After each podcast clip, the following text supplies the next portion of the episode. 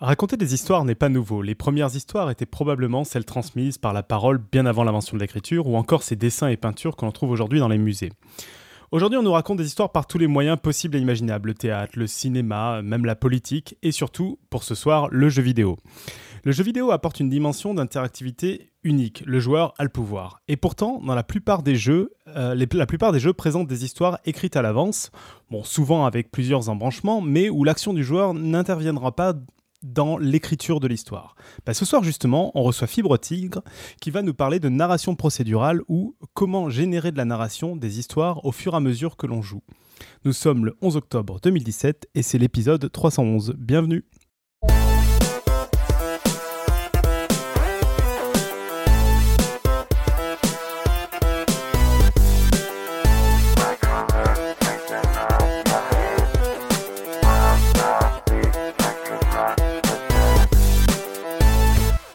Alors, autour de notre table virtuelle, on a Pierre Kerner en train de téléphoner. Salut Pierre.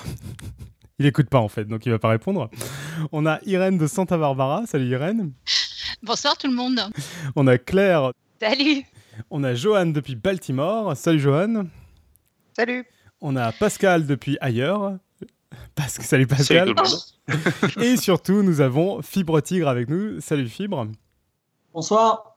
Euh, Fibre qu'on avait déjà reçu pour le dossier sur Trajectoire, donc le, enfin le dossier, la présentation de Trajectoire, le, podcast de Matt qui se lançait et qui continue euh, d'ailleurs, et qui là revient pour nous parler d'un tout autre sujet qu'il avait un tout petit peu abordé pendant le podcast, qui est la narration procédurale. Alors on n'en sait pas beaucoup plus que vous à ce stade. Moi j'ai mis dans l'introduction à peu près tout ce que je pensais savoir sur le sujet, c'est-à-dire essayer de générer des histoires au fur et à mesure que les joueurs jouent. Et du coup, bah, Fibre, on va te laisser parler pour nous expliquer tout ça. D'accord, ok. Euh, je vous remercie, euh, merci à Podcast euh, Science de me laisser parler de ce sujet.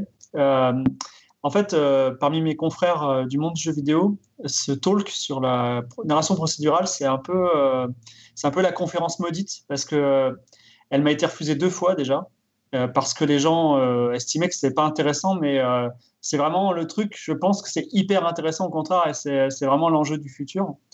donc en gros, la, question, la problématique fondamentale qui est, pas simplement liée au jeu vidéo, parce que je travaille dans le jeu vidéo, mais euh, je fais aussi un peu de séries télé, je fais du bouquin, tout ça. La, vraie problématique fondamentale, c'est comment raconter des histoires du futur et avec quels outils.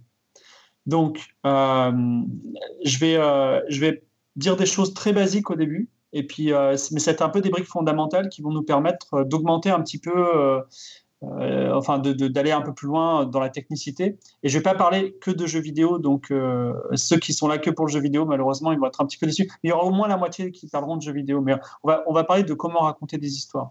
Donc, il y a une partie euh, qui va parler du passé, parce qu'il faut connaître ce qui est passé, ce qui, est arrivé avant nous. Il y a une partie présent et il y a une partie future dans laquelle je vous dirais, bah, moi, je pense que le futur, c'est plutôt ça mais je ne le dirais pas sous, le plan du feeling, je le dirais en essayant d'avancer des arguments. Et euh, bouquet final, pour ceux qui seront retenus jusque-là, j'aurai un exemple pratique qui démontrera un petit peu tout ce que, que vous pourrez toucher du doigt et qui démontrera un petit peu des petites choses que je vous aurais dit ce soir. Donc, euh, l'idée, c'est euh, la narration non linéaire ou la narration interactive. C'est à la différence des, livres ou des, séries télé ou du cinéma normalement, c'est euh, qu'à un moment, on, demande à l'audience ou au lecteur ou au joueur de prendre une décision qui va altérer l'histoire. Donc l'histoire s'arrête. Je vous donne un exemple qui n'est pas un exemple fondamental, mais euh, qui est un exemple que tout le monde a déjà vécu.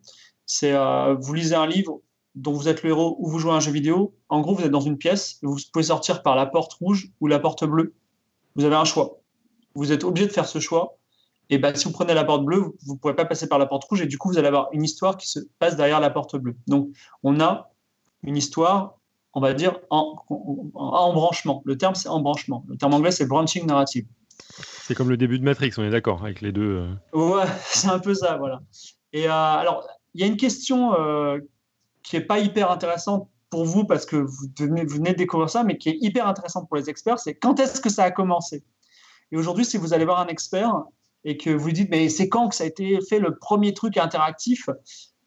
Bien qu'il y ait euh, pas mal d'expérimentations au fil des siècles, euh, en général, on date le, début de la, narration linéaire, non, linéaire à 1967. C'est un, poème de Raymond Queneau qui s'appelle Conte à votre façon, que vous connaissez peut-être avec des petits pois, qui a été euh, publié dans Libération à l'époque. Et jusqu'à présent, on s'en tenait à ça, mais je tiens à vous donner deux scoops absolument incroyables qui vont révolutionner votre vie. En tout cas, ils ont révolutionné la mienne récemment. C'est que récemment, on a découvert deux énormes ouvrages qui sont largement antérieurs à 1967, et donc ils sont en train de bouleverser un petit peu la scène de la fiction interactive. Et euh, je ne peux même pas vous dire les noms de ces ouvrages. Attends, quoi? Parce que, parce que, les collectionneurs sont en train de les sécuriser pour être sûr qu'il n'y ait pas de, que les collectionneurs et les, les, pas les universitaires, mais les, ceux qui écrivent des, ouvrages théoriques à ce sujet puissent les sécuriser en assez bon état. Et puis après, à un moment, on va dire, ben voilà, euh, il y a celui-là qui date de temps et celui-là qui date de temps avec des scans, tout ça. Donc là, mais ça, c'est un truc, ça date de septembre. Quand on me l'a dit, j'ai refusé d'y croire et les gens m'ont dit, mais si, regarde, voilà. Donc euh, c'était fou. Fibre, je suis obligé de te, couper là parce que on rentre dans le gras de mon arrière-pensée en, t'invitant pour parler de ça. C'est que tu parles là de, du coup des années 60 et peut-être d'un peu plus vieux pour les premières euh, fictions euh, interactives. Et c'est-à-dire que pour toi, euh, tout ce qui est le, théâtre d'improvisation, en particulier tout ce que faisait la comédia dell'arte, c'est pas dans, ça rentre pas dans ce cadre? La, en fait, la, si, tu, vois, même par exemple, euh, il y a un livre de Cortázar qui s'appelle La Marelle qui pourrait être interprété comme ça. Même, euh, enfin, tu vois, euh, un jour j'ai parlé des fanfics, les fanfictions, il y a des gens qui remontent ça à Iphigénie parce que, enfin, on peut toujours trouver des interprétations diverses dans divers, types d'art, mais à un moment, il faut se fixer une date de départ. Et on a décidé que, que nous, c'était intéressant parce que formellement, il y avait vraiment l'alliance euh, très euh, oulipo des mathématiques et de la littérature. C'est-à-dire qu'il y avait vraiment aller au paragraphe 3 si vous voulez la suite de ça. Donc il y a ce côté un petit peu algorithmique, tu vois, et qu'on trouve dans les ouvrages antérieurs, justement, mais qu'on ne trouve pas dans des ouvrages comme euh, La Marelle de Cortázar ou l'improvisation, mais je connais pas, peut-être qu'il y a des. En fait, c'est pour ça que je venais là-dessus. Alors, en fait, euh, bon, je vais revenir sur cette question euh, un peu tout le long, pas trop long, parce que je pense que c'est pas le sujet. Le sujet, c'est que tu nous parles de, de, ce que tu connais. Mais dans, dans l'improvisation, entre autres dans le théâtre, tu as eu ça où tu avais une demande au public qu'est-ce que vous voulez voir la suite et qui va être joué. Et ça existait en spectacle vivant et c'est quelque chose qui continue à exister, qui même fait entre guillemets, euh, survivre euh, le théâtre, le côté plus vivant euh, du, spectacle. Et, ce que je trouvais intéressant dans tout ce que tu me décrivais, même quand on en avait parlé, c'est que j'ai l'impression qu'en effet, ces deux scènes, en tout cas, qui ne se parlent pas du tout, la scène du théâtre vivant et la scène de la fiction interactive via jeux vidéo, etc., c'est des scènes qui sont pas du tout intersectées, en fait. Ouais, en fait, ça dépend parce que ça m'est arrivé de, de conseiller des gens qui avaient signé, vraie, histoire, quelqu'un avait signé un, contrat avec le service public pour faire une série télé interactive. Il m'a dit que faire? J'ai dit, mec, c'est le moment de remettre euh, les pièces de théâtre euh, en live à, l'ordre du jour avec à la fin de la pièce de théâtre. Est-ce que vous voulez qu'il se passe ça, ça, ça avec vote sur Internet, tu vois? Donc, il y, a des, y a des crosses euh, qui sont possibles, mais en fait, là, je donnais juste un rappel historique. Mais après, tu vas voir, on va aller, on va aller un petit peu plus loin que ça. Mais c'est intéressant. Euh, Moi, j'ai une question sur les œuvres là, donc, et que tu évoquais. C'est, euh, j'imagine que tu n'as pas trop le droit de nous en parler, mais c'est quelle époque? C'est genre plutôt euh, Moyen-Âge ou c'est plutôt 19e Alors, c'est une bonne question scientifique. Alors, c'est, en fait, c'est après 1900. D'accord. Et pourquoi c'est après 1900 parce qu'on pense que, euh, enfin, mon interprétation euh, complètement non scientifique, mais euh, j'aime donner du sens aux choses, c'est que à partir de 1900, il y a quand même eu l'école pour tous, et il y a eu deux fronts des gens qui ont commencé à étudier les maths et la littérature. Et en fait, forcément, ça allait arriver tôt ou tard, ce, ce, ce, clash des maths et de la littérature dans les gens qui expérimentaient un petit peu. Donc, ça allait arriver, et c'est arrivé dans des endroits assez discrets finalement. Voilà. Donc tu faisais un petit, un petit retour euh, historique. Est-ce que euh, en, une phrase, tu pourrais nous faire genre le, voyage du début à la fin pour que pour qu'on cadre un tout petit peu bien euh, ce, qui, ce, qui, va d'une certaine manière inspirer le reste de ta, de ta chronique? Alors en fait, là je vous ai juste donné un petit, un petit scoop historique. C'était intéressant pour, pour passer le truc. Maintenant, je vais vous parler un petit peu technique. En fait, ce qui va se passer, c'est que je vais vous parler la, technique que nous apprend les classiques, c'est-à-dire euh, les algorithmes papier, j'appelle ça. Voilà. En fait, il y a eu des algorithmes qui ont été faits uniquement sur papier avant qu'il y ait l'informatique, qui nous apprennent beaucoup de choses et qui ne sont pas exploitées aujourd'hui. Et après, à partir de là, à partir des, notions fondamentales, je vais vous expliquer ce que je fais aujourd'hui et euh, comment je vais, je vais l'avancer demain. Je vais essayer de faire tenir ça en une heure, mais voilà, on essaiera. Je vais essayer de, couper si toutefois je, sens que c'est trop long. Mais euh, donc, en gros, euh, je reprends mon histoire de vous êtes dans une pièce, il y a deux portes ouvertes, deux portes, la rouge, la bleue, vous devez en choisir une. Imaginez une histoire qui est constituée que de choix comme ça. Donc, si vous l'imaginez dans votre tête, on peut la représenter visuellement par un arbre ou un graphe on va dire qu'il commence d'en haut, parce que chez nous, la norme, ça, ça, ça va du haut vers le bas. Donc en haut, c'est euh, le début, l'introduction de l'histoire. Quelqu'un vous donne une quête, vous devez sauver une princesse, peu importe. Et dès que vous avez des choix, vous avez donc un arbre qui est en train de se créer, qui, se, qui, se, qui se trace, un graphe. je pense que avec des, branches qui peuvent se recouper, euh, du coup ça fait un peu plus euh, anastomosé ou Exactement, elles peuvent se recouper, elles peuvent partir dans tous les sens. On fait attention sur les gros mots là, je pense déjà un arbre et puis surtout anastomosé. Anastomosé, ça veut dire qu'il se recoupe pour ça que qu'un arbre, on l'avait quand même, Joanne. non, mais un arbre en informatique, oui, moi ça va. moi, euh, juste, excusez-moi, un, arbre qui se recoupe, ce n'est plus un arbre. Euh, justement, et c'est pour ça que j'allais dire, c'est un peu comme les. Euh, Est-ce que vous pouvez laisser Philippe en parler au lieu de faire vos débats oh. scientifiques Franchement, j'apprends des choses, c'est très intéressant. Disons que dans, dans, dans les arbres primitifs des, de narration, déjà, il y a quelque chose qui est assez intéressant, c'est qu'on le parcourt de haut en bas, on, on ne revient pas vers le haut. Voilà. Et donc, on on a une sorte d'arbre, mais ça peut aussi être représenté, puisqu'on est dans un univers un petit peu du jeu et de l'histoire, euh, comme un labyrinthe. Et d'ailleurs, quand il y a des euh, jeunes gens qui viennent à moi en me disant Ah, j'ai envie de faire de la fiction interactive, comment on fait? Souvent, je leur dis plutôt que de prendre une histoire et d'essayer de la rendre interactive, dessinez un arbre et collez votre histoire dedans. Et ça marche beaucoup plus efficacement. Voilà. Euh, donc, il faut voir que là, en tête, vous avez votre idée, votre arbre dont les branches sont plutôt vers le bas et le tronc est en haut. Euh, mais euh, il y a des très tôt déjà dans la littérature de livres dont vous donc on, est en 1980, hein, c'est vraiment euh, il y a très très longtemps. Il y a des arbres complètement atypiques qui ont été qui ont été faits. Je vais vous en citer deux par exemple.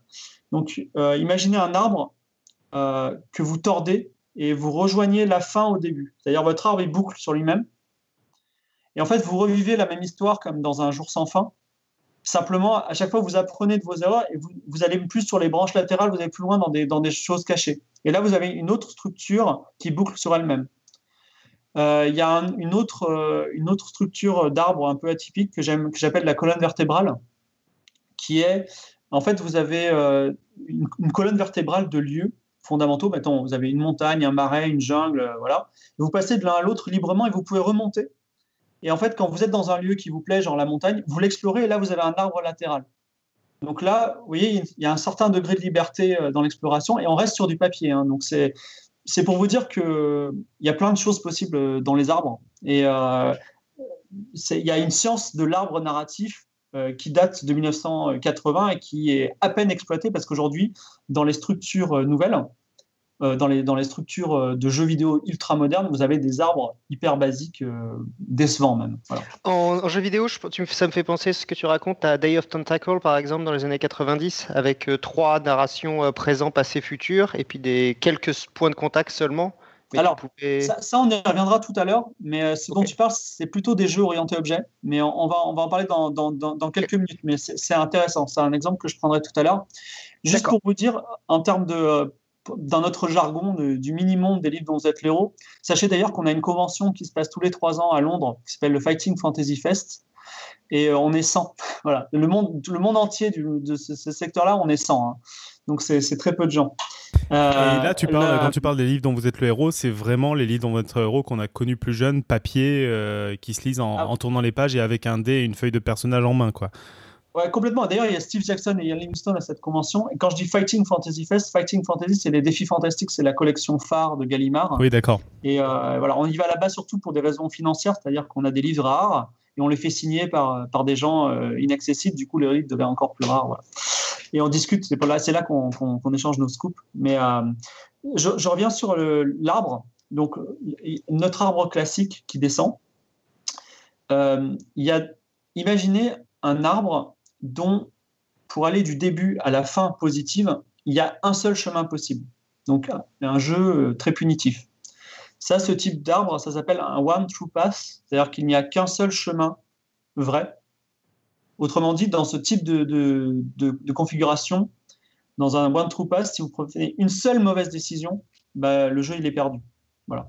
En général, le one true pass, c'est un, un, paradoxe euh, littéraire, c'est-à-dire que le one true pass, c'est à la fois très peu de liberté, assez punitif, donc désagréable, et pourtant c'est les meilleurs livres.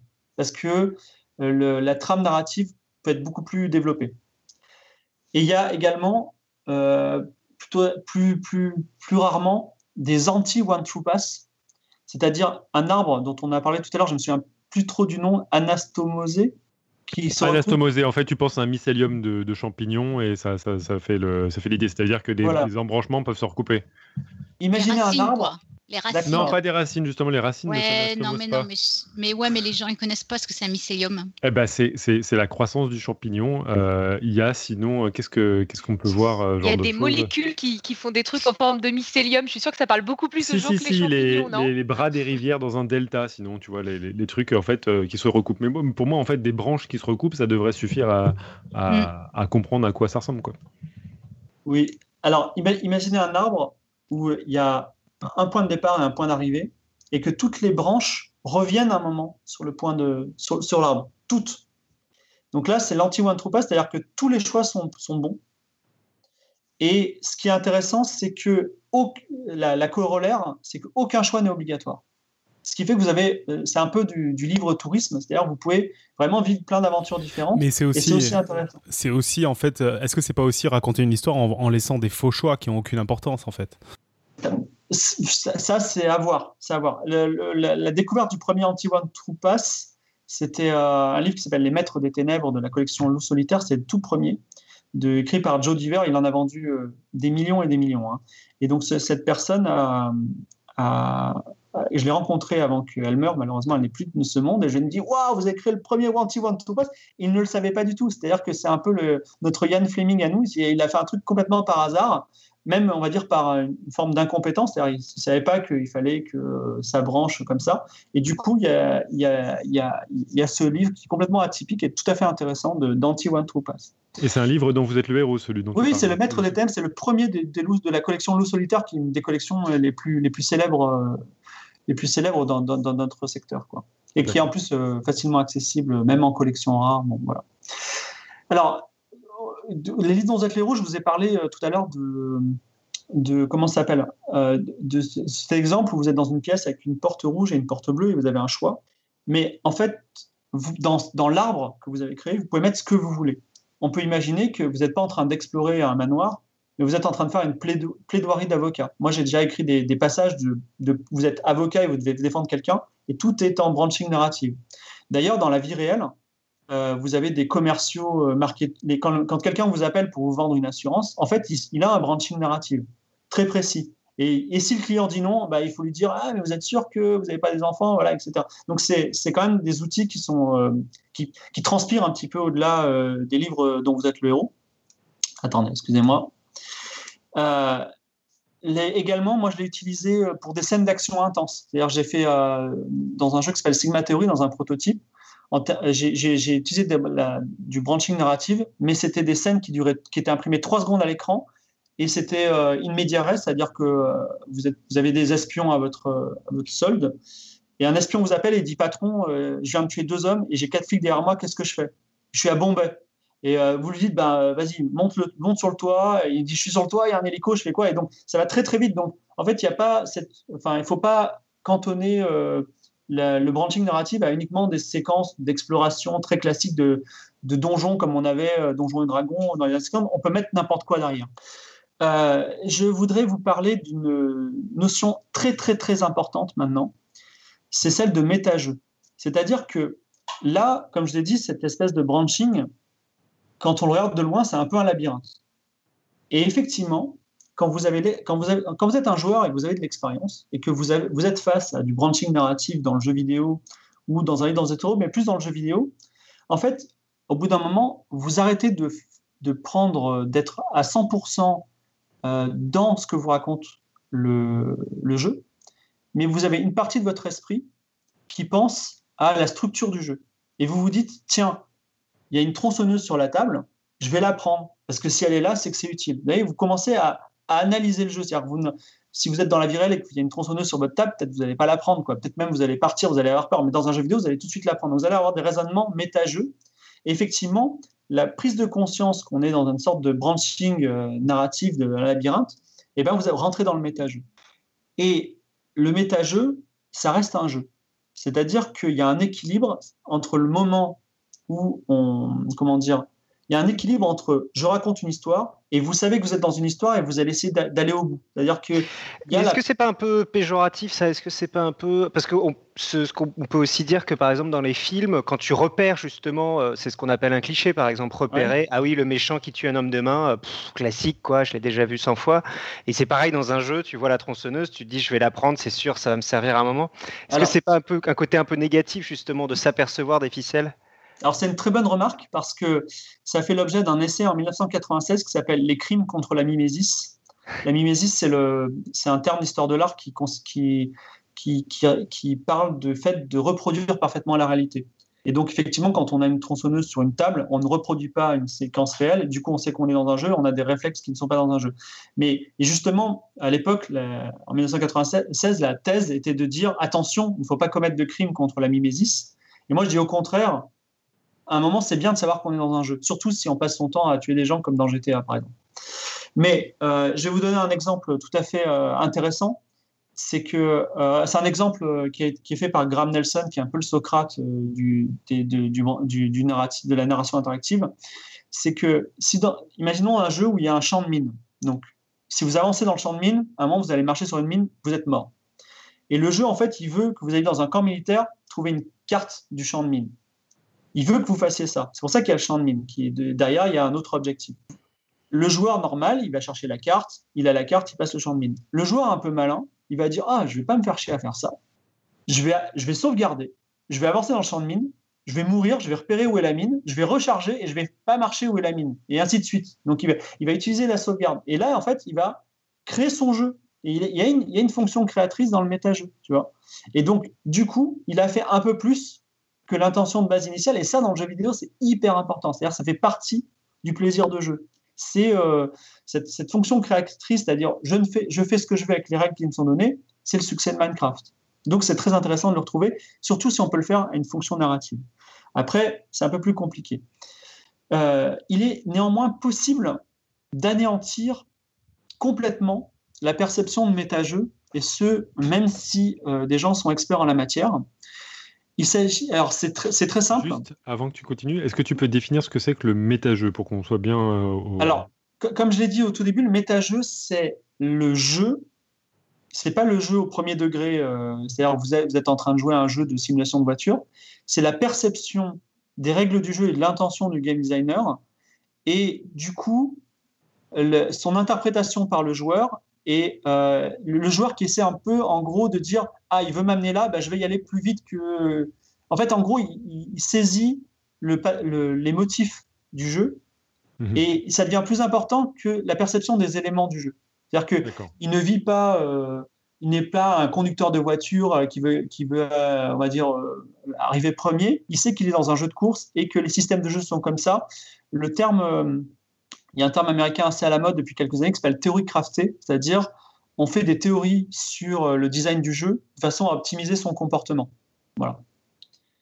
Donc c'est pas très clair, je suis désolé, mais euh, c'est un néologisme que, utilise, que j'utilise moi en tout cas. Voilà, peut-être qu'il y a d'autres termes, mais euh, non, mais c'était très bien expliqué. Ouais, c'est très bien expliqué. Ouais, ouais. Même moi, je comprends. Et donc, en fait... Mais en fait, ce qui est, ce qui est marrant dans ce que tu racontes, c'est que le méta-jeu, c'est un peu de, de, de de jouer avec les règles du jeu, de s'amuser du jeu.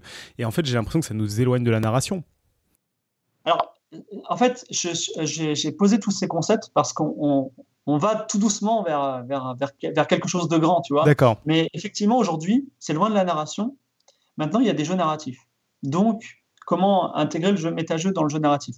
Mais avant cela, je voulais juste vous dire que euh, le méta-jeu, il est possible parce qu'on peut avoir une vision bidimensionnelle du jeu. C'est-à-dire que vous avez cet arbre à deux dimensions dans votre tête, donc vous pouvez savoir gauche, droite, je vais par là, il faut que j'aille par là, il faut que je prenne ça. Vous pouvez avoir des éléments perceptibles. Maintenant, imaginons que votre arbre il soit en trois dimensions, voire en quatre dimensions. Je vais vous dire comment, mais imaginons qu'il le soit comme ça, en quatre dimensions. Là, c'est humainement, vous pouvez pouvez pas, vous pouvez pas avoir ça dans la tête. Et du coup, vous redescendez, c'est-à-dire vous n'avez plus de, de moyens de vous accrocher intellectuellement à la structure du jeu et vous êtes obligé, de, vous êtes à nouveau immergé complètement dans les éléments du jeu. C'est-à-dire qu'en fait, le, ce que tu veux dire, en gros, je ne sais pas, c'est ce que je le définis bien, mais c'est-à-dire que le jeu te donne tellement de liberté au bout d'un moment que tu n'as plus de moyens de savoir ce que le, le, créateur voudrait que tu, veux, que tu fasses. Alors, ça? non, pas tout à fait. Parce que je n'ai pas donné d'exemple concret, mais je vais, je vais le donner dans une seconde. Mais en gros, l'idée, c'est que si, si vous n'arrivez pas à abstraire l'arbre euh, narratif, en tout cas, vous êtes obligé du coup de, de, de ne plus l'imaginer et du coup, vous vivez à fond le jeu. Voilà. Et comment le faire ça? Euh, la, la, une, donc, euh, une, une, façon efficace, c'est d'avoir un jeu avec plusieurs joueurs. Donc, quand vous avez un jeu à un joueur, vous pouvez optimiser votre, votre parcours, ce que veut le joueur, ça. Si vous êtes à deux ou trois et que les deux autres, ils ont un, bon caractère et qu'ils vont faire des choses qui ne sont pas forcément contre vous, mais qu'ils avancent dans le même univers, on, rentre dans l'imprévisible total. Et du coup, il y a des choses uniques qui, se créent. Et il y a un terme que je vais utiliser tout à l'heure et que je vais définir plus clairement, mais les, choses uniques non prévues par le design du jeu et qui forment des expériences uniques, ça s'appelle, c'est tout ce concept qui est hyper admis depuis 2005, euh, qui s'appelle l'émergence. Donc tout peut être émergent. Donc là, on parle de gameplay émergent, c'est-à-dire de sensations de jeu émergentes, c'est-à-dire non prévues, mais il peut y avoir de la narration émergente et il peut y avoir comme je vais dire tout à l'heure, du lore émergent, mais ça, on en parlera un peu plus tard. Mais voilà, il y a cette, cette notion d'émergence. Effectivement, là, je, par exemple, euh, pardon? Euh, tu, parles de cette émergence comme quelque chose de, souhaitable, ou en tout cas l'impression que tu, veux nous présenter ça comme quelque chose d'important, mais cette émergence, pourquoi toi tu penses que c'est souhaitable? Euh, C'est un but à obtenir et, euh, ou est-ce que c'est juste quelque chose que les game designers euh, trouvent comme un, challenge à atteindre et qui ne sert pas nécessairement les, joueurs eux-mêmes? Alors on, y reviendra un peu plus tard, mais en fait effectivement, soit on vit une expérience de jeu fixée, mmh parfaitement maîtrisée, soit on, vit une expérience de jeu émergente. Donc il peut arriver n'importe quoi effectivement, la bonne voie, c'est d'être entre les deux. Mais être entre les deux, c'est avoir une partie émergente. Donc, c'est pour ça qu'il faut la rechercher et la, susciter. Mais une expérience totalement, on va dire, en poussant vraiment l'expérience de jeu hyper maîtrisée au, bout du concept, en fait, on arrive à un jeu qui n'est plus interactif, puisqu'il est totalement maîtrisé. Donc, on arrive à un film. C'est ce qu'on a avec des jeux comme. Euh, des jeux qu'on dit d'accès, c'est-à-dire que des jeux, ils sont bien si vous n'avez jamais joué, comme Heavy Rain par exemple, ce sont des jeux qui vous, qui vous, qui vous accompagnent de façon très rigide, et euh, c'est très bien quand on commence à jouer aux jeux vidéo, mais quand vous avez, euh, quand ça fait 20 ans que vous jouez, vous dites ah non, moi je veux pas jouer à ça, je, je, veux, je, vais être surpris, voilà. Donc, mais, en euh, fait, quand tu dis je veux être surpris, ce qui est, ce qui est amusant, c'est que mine de rien, il y a, y a, un trade-off en fait qui est à faire entre des jeux comme ça qui sont très, très figés, très proches du cinéma, mais qui, se, qui du coup se permettent d'avoir des, des narrations plus riche au sens euh, bah, beaucoup plus proche euh, variation, en variation émotionnelle de ce qu'on peut avoir justement dans la littérature et du cinéma. Et quand on est dans une liberté totale, où on a un aspect euh, ludique et où on a une narration, comme tu disais, émergente, c'est-à-dire qu'on crée nous-mêmes, qui est plus développée, mais où par contre la, la narration émotionnelle forte, je, pense, est, est, moins développée du fait de cette liberté, parce qu'elle est, elle est moins calibrée. Il y, a, un équilibre à voir, mais euh, c'est en fait, ça, c'est un enjeu très, très important, euh, euh, très, très important, dont on va parler un petit peu en fin de, à la fin du truc. Mais pour répondre précisément à ta question-là, et de façon même vulgairement financière, aujourd'hui, on fait des jeux vidéo pour les vendre. Et qu'est-ce qui fait vendre un jeu vidéo? C'est pas la presse, c'est plus, plus trop les youtubeurs. Aujourd'hui, c'est les Twitchers, les streamers, les gens qui sont sur Twitch. Et ce sont des, des, gens qui, qui, présentent les jeux avec, euh, avec leur personnalité, leur caractère, ils jouent en direct. Les gens qui sont sur Twitch, ils veulent qu'une chose, c'est que ça parte, ça parte en quenouille à un moment, voilà, pour dire un mot. Euh, c'est que c'est que c'est que c'est c'est quelque chose de, complètement imprévu, voilà. Et est-ce que, je peux me Ouais, est-ce que je me permets juste une intervention Trade-off, je ne sais pas ce que ça veut dire. Switch, Alors, je sais pas donc ce que trade-off, c'est trade-off, il y a un mot français pour ça. Trade-off, il y a un mot français pour ça, c'est faire euh, un compromis pardon, c'est bien mieux, et en plus c'est un joli mot français. Et Twitch, c'est un site internet qui permet de partager euh, des vidéos en direct et euh, qui est largement utilisé par des gens qui jouent en direct à des jeux vidéo. Ce qui est moqué par beaucoup de gens. mais qui, les gens viennent voir. Jouer. Voilà, exactement. Donc c'est moqué par beaucoup de, gens, mais c'est extrêmement populaire. Et donc, euh, ce qui est assez intéressant, c'est qu'il y a plusieurs types de gens qui jouent euh, à des jeux, parce qu'il y a des jeux qui sont purement ludiques, où c'est des gens qui vont faire une course de voiture et qui la partagent, ou qui jouent à GTA en mode je tue des gens. Mais il y a aussi de plus en plus des gens qui vont jouer à des jeux qui sont narratifs et qui vont partager en fait euh, bah, euh, le, jeu, des fois même le jeu complet, euh, en se baladant dedans. Quoi. Comme, et du coup, il y a un public comme s'il regardait un film, mais en fait, il regarde quelqu'un d'autre interagir avec le jeu. Quoi.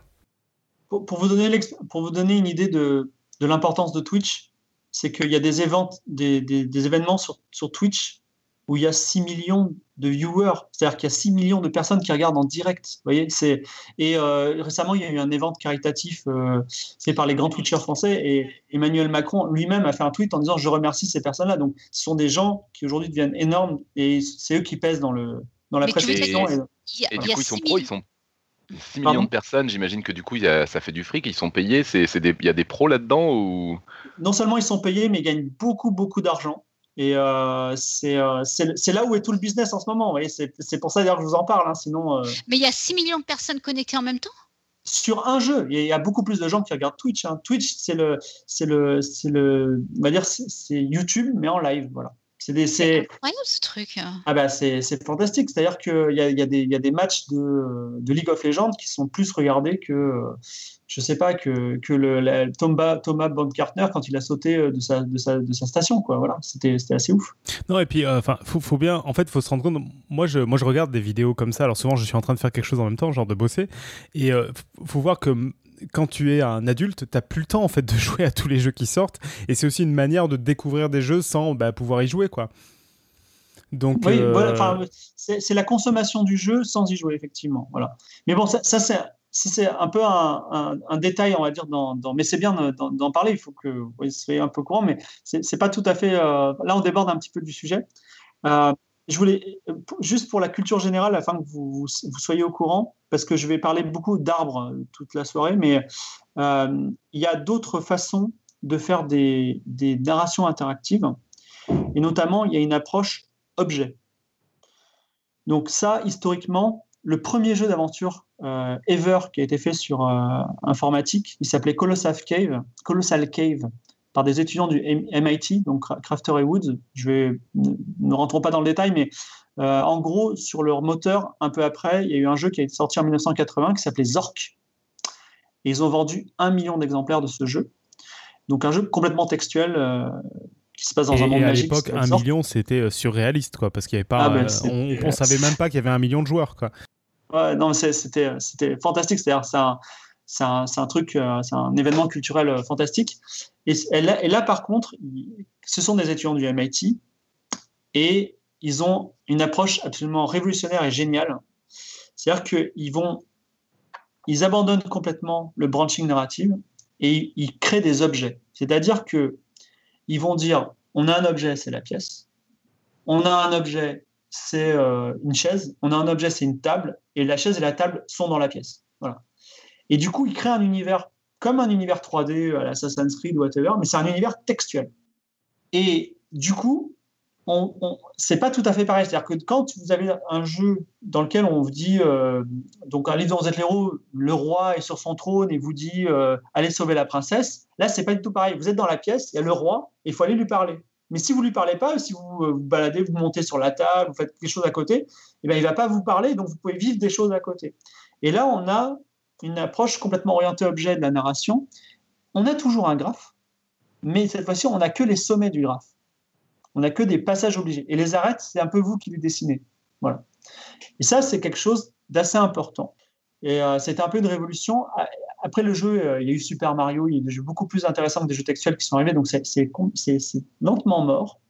Et Graham Nelson, dont je vous ai parlé tout à l'heure, qui est notre Socrate à nous, qui est professeur à Oxford de poésie et de mathématiques, a recréé. Attends, mais tu veux dire quoi C'est votre Socrate à vous hein? Bah, C'est quelqu'un qui a complètement euh, posé les bases de la nouvelle scène de la fiction interactive en 1985 à 95 en recréant déjà euh, le, langage qui était le Zen Machine, donc le langage de narration objet euh, de, l'époque, mais d'une façon beaucoup plus accessible, open source, etc. et en plus en posant des bases extrêmement modernes euh, de, game design, enfin de, façon de créer des jeux, en créant notamment ce qu'il a à l'époque une déclaration des droits du joueur. Rien d'autre que ça, avec des choses complètement euh, tout à fait intéressantes. Je ne pouvais pas en parler là, mais je vous en donne une par exemple. C'est quand vous créez un jeu, donnez-lui une vocation universelle et ne faites pas de localisation culturelle de vos énigmes. C'est-à-dire que Imaginons que, bah, tiens, dans Day of the Tentacle, euh, jeu cité tout à l'heure par, euh, par Nico, dans ce jeu, à un moment, il faut couper un arbre. Et c'est un arbre à kumquat. Et pour couper l'arbre à kumquat, il faut peindre les kumquats en rouge. Pourquoi? Parce qu'il y a George Washington qui est à côté, et qui croit que c'est un cerisier, il va le couper. Alors, quelle est la logique derrière cette histoire? C'est que dans sa jeunesse, George Washington a coupé un cerisier et tous les Américains sont au courant de cette histoire, mais aucun Français n'est au courant. Et du coup, c'est une énigme incompréhensible pour un Français. Et quand vous achetiez des tentacles, il est marqué dans le manuel attention à un moment, il y a un arbre, il faut le peindre en rouge parce que sinon vous n'y arriverez pas. Donc, ça, c'est une partie des, des petites choses c'est l'art de rien, mais c'est hyper important. Et Graham Nelson, en fait, avait anticipé. Il a fait, il a fait cette déclaration des droits du joueur, et c'est tout à fait intéressant. Il y a des choses même qui sont devenues un petit peu, euh, comment dire, euh, un petit peu datées maintenant, mais c'était, tout à fait intéressant. Et donc, euh, la Z-Machine, on, a recréé aujourd'hui ce, système et ce, ce langage, il s'appelle l'Inform, I-N-F-O-R-M. Et je vous invite à le tester. C'est très facile de faire des jeux. Et l'Inform 7 a ceci d'extraordinaire, c'est qu'il est en langage naturel. C'est-à-dire que vous écrivez avec des mots, vous dites, on est dans une pièce qui s'appelle la pièce, il y a une table, elle est en bois, et vous compilez et vous avez votre jeu. C'est incroyable. C'est incroyable. On a, on a notre jeu textuel du coup, c'est-à-dire où après on peut dire. un jeu textuel, euh, jeu textuel, n'exagérons pas non plus. On peut peut-être, on peut peut-être rappeler quand même ce que c'est un jeu textuel parce que tout le monde euh, est peut-être pas au courant. Donc c'est un jeu où en gros on a, on a, euh, on a, on parle avec un ordinateur où vraiment on a que des lignes de texte et où en général, tu vas me corriger si c'est pas ça, ça va nous dire, bah là vous êtes, vous êtes dans une chambre, il y a un lit, il y a une lumière et il y a un placard. Qu'est-ce que vous voulez faire? Et il y a une porte de sortie souvent, parce que s'il n'y a pas de porte de sortie, en général, tu es un peu coincé. Mais quelle est la différence entre un jeu textuel et un livre dont vous êtes le héros? Un livre dont vous êtes le héros, il est en papier. D'accord, mais sinon c'est exactement la même chose. C'est un livre. il y, a une toute petite différence, c'est que les, jeux euh, de la Zen Machine, alors il y a beaucoup de jeux qui ressemblent à des livres dont vous êtes le héros et 99% des jeux commercialisés ressemblent extrêmement à vous êtes le héros. Donc on va dire c'est identique sur le plan d'expérience. Mais les jeux de la Zen Machine, qui sont des jeux euh, plutôt expérimentaux, moi j'en ai fait 10 ans hein, d'expérimentation, euh, euh, ce sont des jeux dans lesquels il y a un interpréteur, c'est-à-dire que vous tapez des phrases en français ou en, anglais, et l'interpréteur comprend ce que vous dites et exécute vos ordres en quelque sorte. Et c'est très très puissant, c'est-à-dire que si vous dites ouvre le placard, il vous dit ok je l'ouvre, et après, tu dis, prends tout ce qu'il y a dedans. Il va prendre tout ce qu'il y a dedans. Il va, il va comprendre qu'on parle du placard. Ce qui est, ça a l'air simple comme ça, mais c'est pas évident quand c'est une machine. Et du coup, il y a plein de jeux tout à fait intéressants euh, qui sont faits en, en, en inform et euh, qui, euh, en fait, et si vous voulez, après, Pardon, vas-y. Pardon? Non, non, je, je, voulais dire que s'il y a des gens qui sont curieux à, à tester le, les, les, jeux textuels de manière plus casual, le, facile, il y a un jeu de société, entre guillemets, qui existe où on achète un jeu textuel et c'est une des personnes qui fait l'ordinateur. C'est hyper drôle à faire.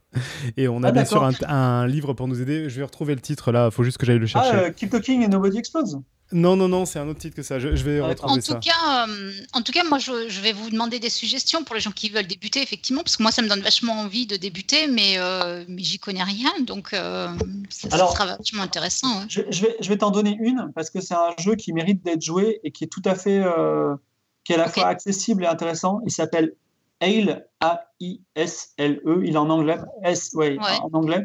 Donc, c'est une, Ale, ça veut dire une aile de supermarché. C'est un jeu qui a été créé par quelqu'un qui s'appelle euh, Sam Barlow, qui a fait un jeu qui s'appelait Her Story ensuite, qui a eu un énorme succès. Et il est extraordinaire. Quand il est arrivé, tout le monde s'est dit, mais qu'est-ce que c'est que ce truc? Et c'était génial. Et euh, donc, c'est un jeu qu'il a, fait en 2000. Et donc, dans Hale, vous êtes, dans, vous êtes au rayon pâtes de votre supermarché. Et à côté de vous, il y a une fille. Et vous pouvez tout faire. Tous les verbes sont implémentés, toutes les situations sont implémentées. Par contre, vous allez faire une seule action. Et après, le jeu est terminé. Et donc, on commence à jouer, donc on achète des pâtes, fin du jeu. On parle à la fille, fin du jeu. On essaie de manger des pâtes crues, fin du jeu. Et à un moment, on regarde des pâtes et il dit Ah, ça me rappelle Rome, fin du jeu. Et tu dis, et donc ta prochaine action, c'est tiens, se souvenir de Rome. Et là, il dit, ah, je me souviens, je mangeais des pâtes avec ma petite copine. Et en fait, on commence à comprendre que ce mec a un problème, on voyage dans sa psyché, et on comprend la meilleure action à faire, comme dans Un jour sans fin. À un moment, on a la meilleure action. Et ça, quand on s'est dit, mais waouh, c'était en 2000, hein, genre à l'époque, c'était quoi C'était vachement primitif les jeux. le mec, il avait un niveau, c'était ouf, quoi. Voilà. Donc, ça, c'est un jeu, ça, c'est un jeu qui, qu'on peut trouver en ligne alors Oui, tu tapes Hale de Sam Barlow, euh, tout simplement, euh, jeu textuel, tu vas tomber tout de suite sur le lien. Par contre, il est en anglais. Je le mets dans la chatroom. Voilà. Bah, et le, le, jeu dont je parlais, ça s'appelle Parsley. Et donc c'est plus, c'est pas un jeu sur un ordinateur. Il y a une personne qui fait l'ordinateur et les autres qui jouent euh, avec l'ordinateur. Et c'est très très drôle à faire parce que bah, du coup on a un petit livret qui nous aide à faire l'ordinateur. Et je trouve que ça donne une bonne image de ce qu'étaient les jeux textuels de manière un peu plus accessible, quoi. Parce qu'il n'y a pas un ordinateur avec un écran, un écran noir. Mais c'est plus du, euh, du casual. Hein. C'est un tout petit, euh, c'est un tout petit truc rapide. et voilà. J'ai une toute petite question, désolé si je peux t'interrompre. Euh, juste sur une question sur l'étymologie de émergence, ça vient d'où? C'est un, peu étrange comme. Euh, alors, alors, si tu veux vraiment savoir l'étymologie, ça vient d'un cadre marketing de Microsoft euh, qui, en fait, ils ont fait un jeu avec Bungie qui s'appelait Halo. H-A-L-O, qui se passe, d'ailleurs, je sais qu'il y a des scientifiques ici, qui se passe dans un, pas dans une sphère de Dyson, mais dans un anneau, anneau de Dyson, je ne sais pas si ça existe. Vous voyez ce que c'est ou pas? C'est un anneau qui est construit autour d'un soleil. Bon, bref. en gros, euh, Moi, je vois ce que c'est qu'une sphère de Dyson. Ouais. Après, ouais, une sphère de Dyson, mais imaginez que c'est un anneau à la place d'une sphère de Dyson. C'est un jeu vidéo qui est sorti euh, dans les années 2000, qui a eu beaucoup de succès. C'est un jeu vidéo où on est un marine de l'espace, on doit tuer des gens, tout ça. Et c'est à la base un jeu vidéo qui était un, real-time euh, stratégie, c'est-à-dire c'était un jeu stratégie un peu comme les échecs du dessus, où on, avait trois puissances en, en, lice qui, s'affrontaient pour la conquête de terrain. Et ils se sont dit, ça marche pas, on va changer de perspective, et au lieu que ce soit vu du dessus, ça va être, on va être à la place du personnage, vision subjective, on va tuer des méchants. Et du coup, comme ils ont gardé euh, cette histoire de stratégie avec plusieurs armées qui peuvent se mettre sur le tas et tout, etc. Parfois, on était sur le terrain de bataille et il y avait deux ennemis qui se tuaient entre eux. Et du coup, ça, ça, aboutissait à des choses imprévues et ça aboutissait à des, voilà, des choses imprévues. Et euh, Microsoft a dit c'est du gameplay émergent, c'est du jamais vu. Maintenant, c'est l'émergence. Et tout d'un coup, tout le monde a parlé d'émergence et c'est resté dans, dans le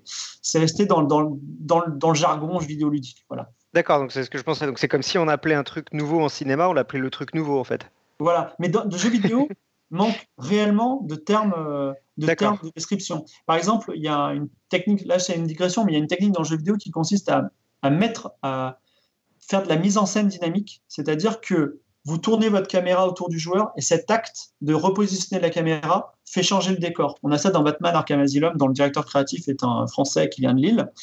Et bien ça, c'est extraordinaire, c'est fantastique à voir, ça n'a pas de nom. C'est-à-dire que le mec, c'est un pro de ça, mais on ne sait pas comment ça s'appelle, tu vois. Et c'est, on, manque vraiment de, ne serait-ce que du, vocabulaire basique pour décrire des choses. Voilà. Donc, sinon, je reviens sur. Euh, alors là, on a parlé un petit peu de Z-Machine.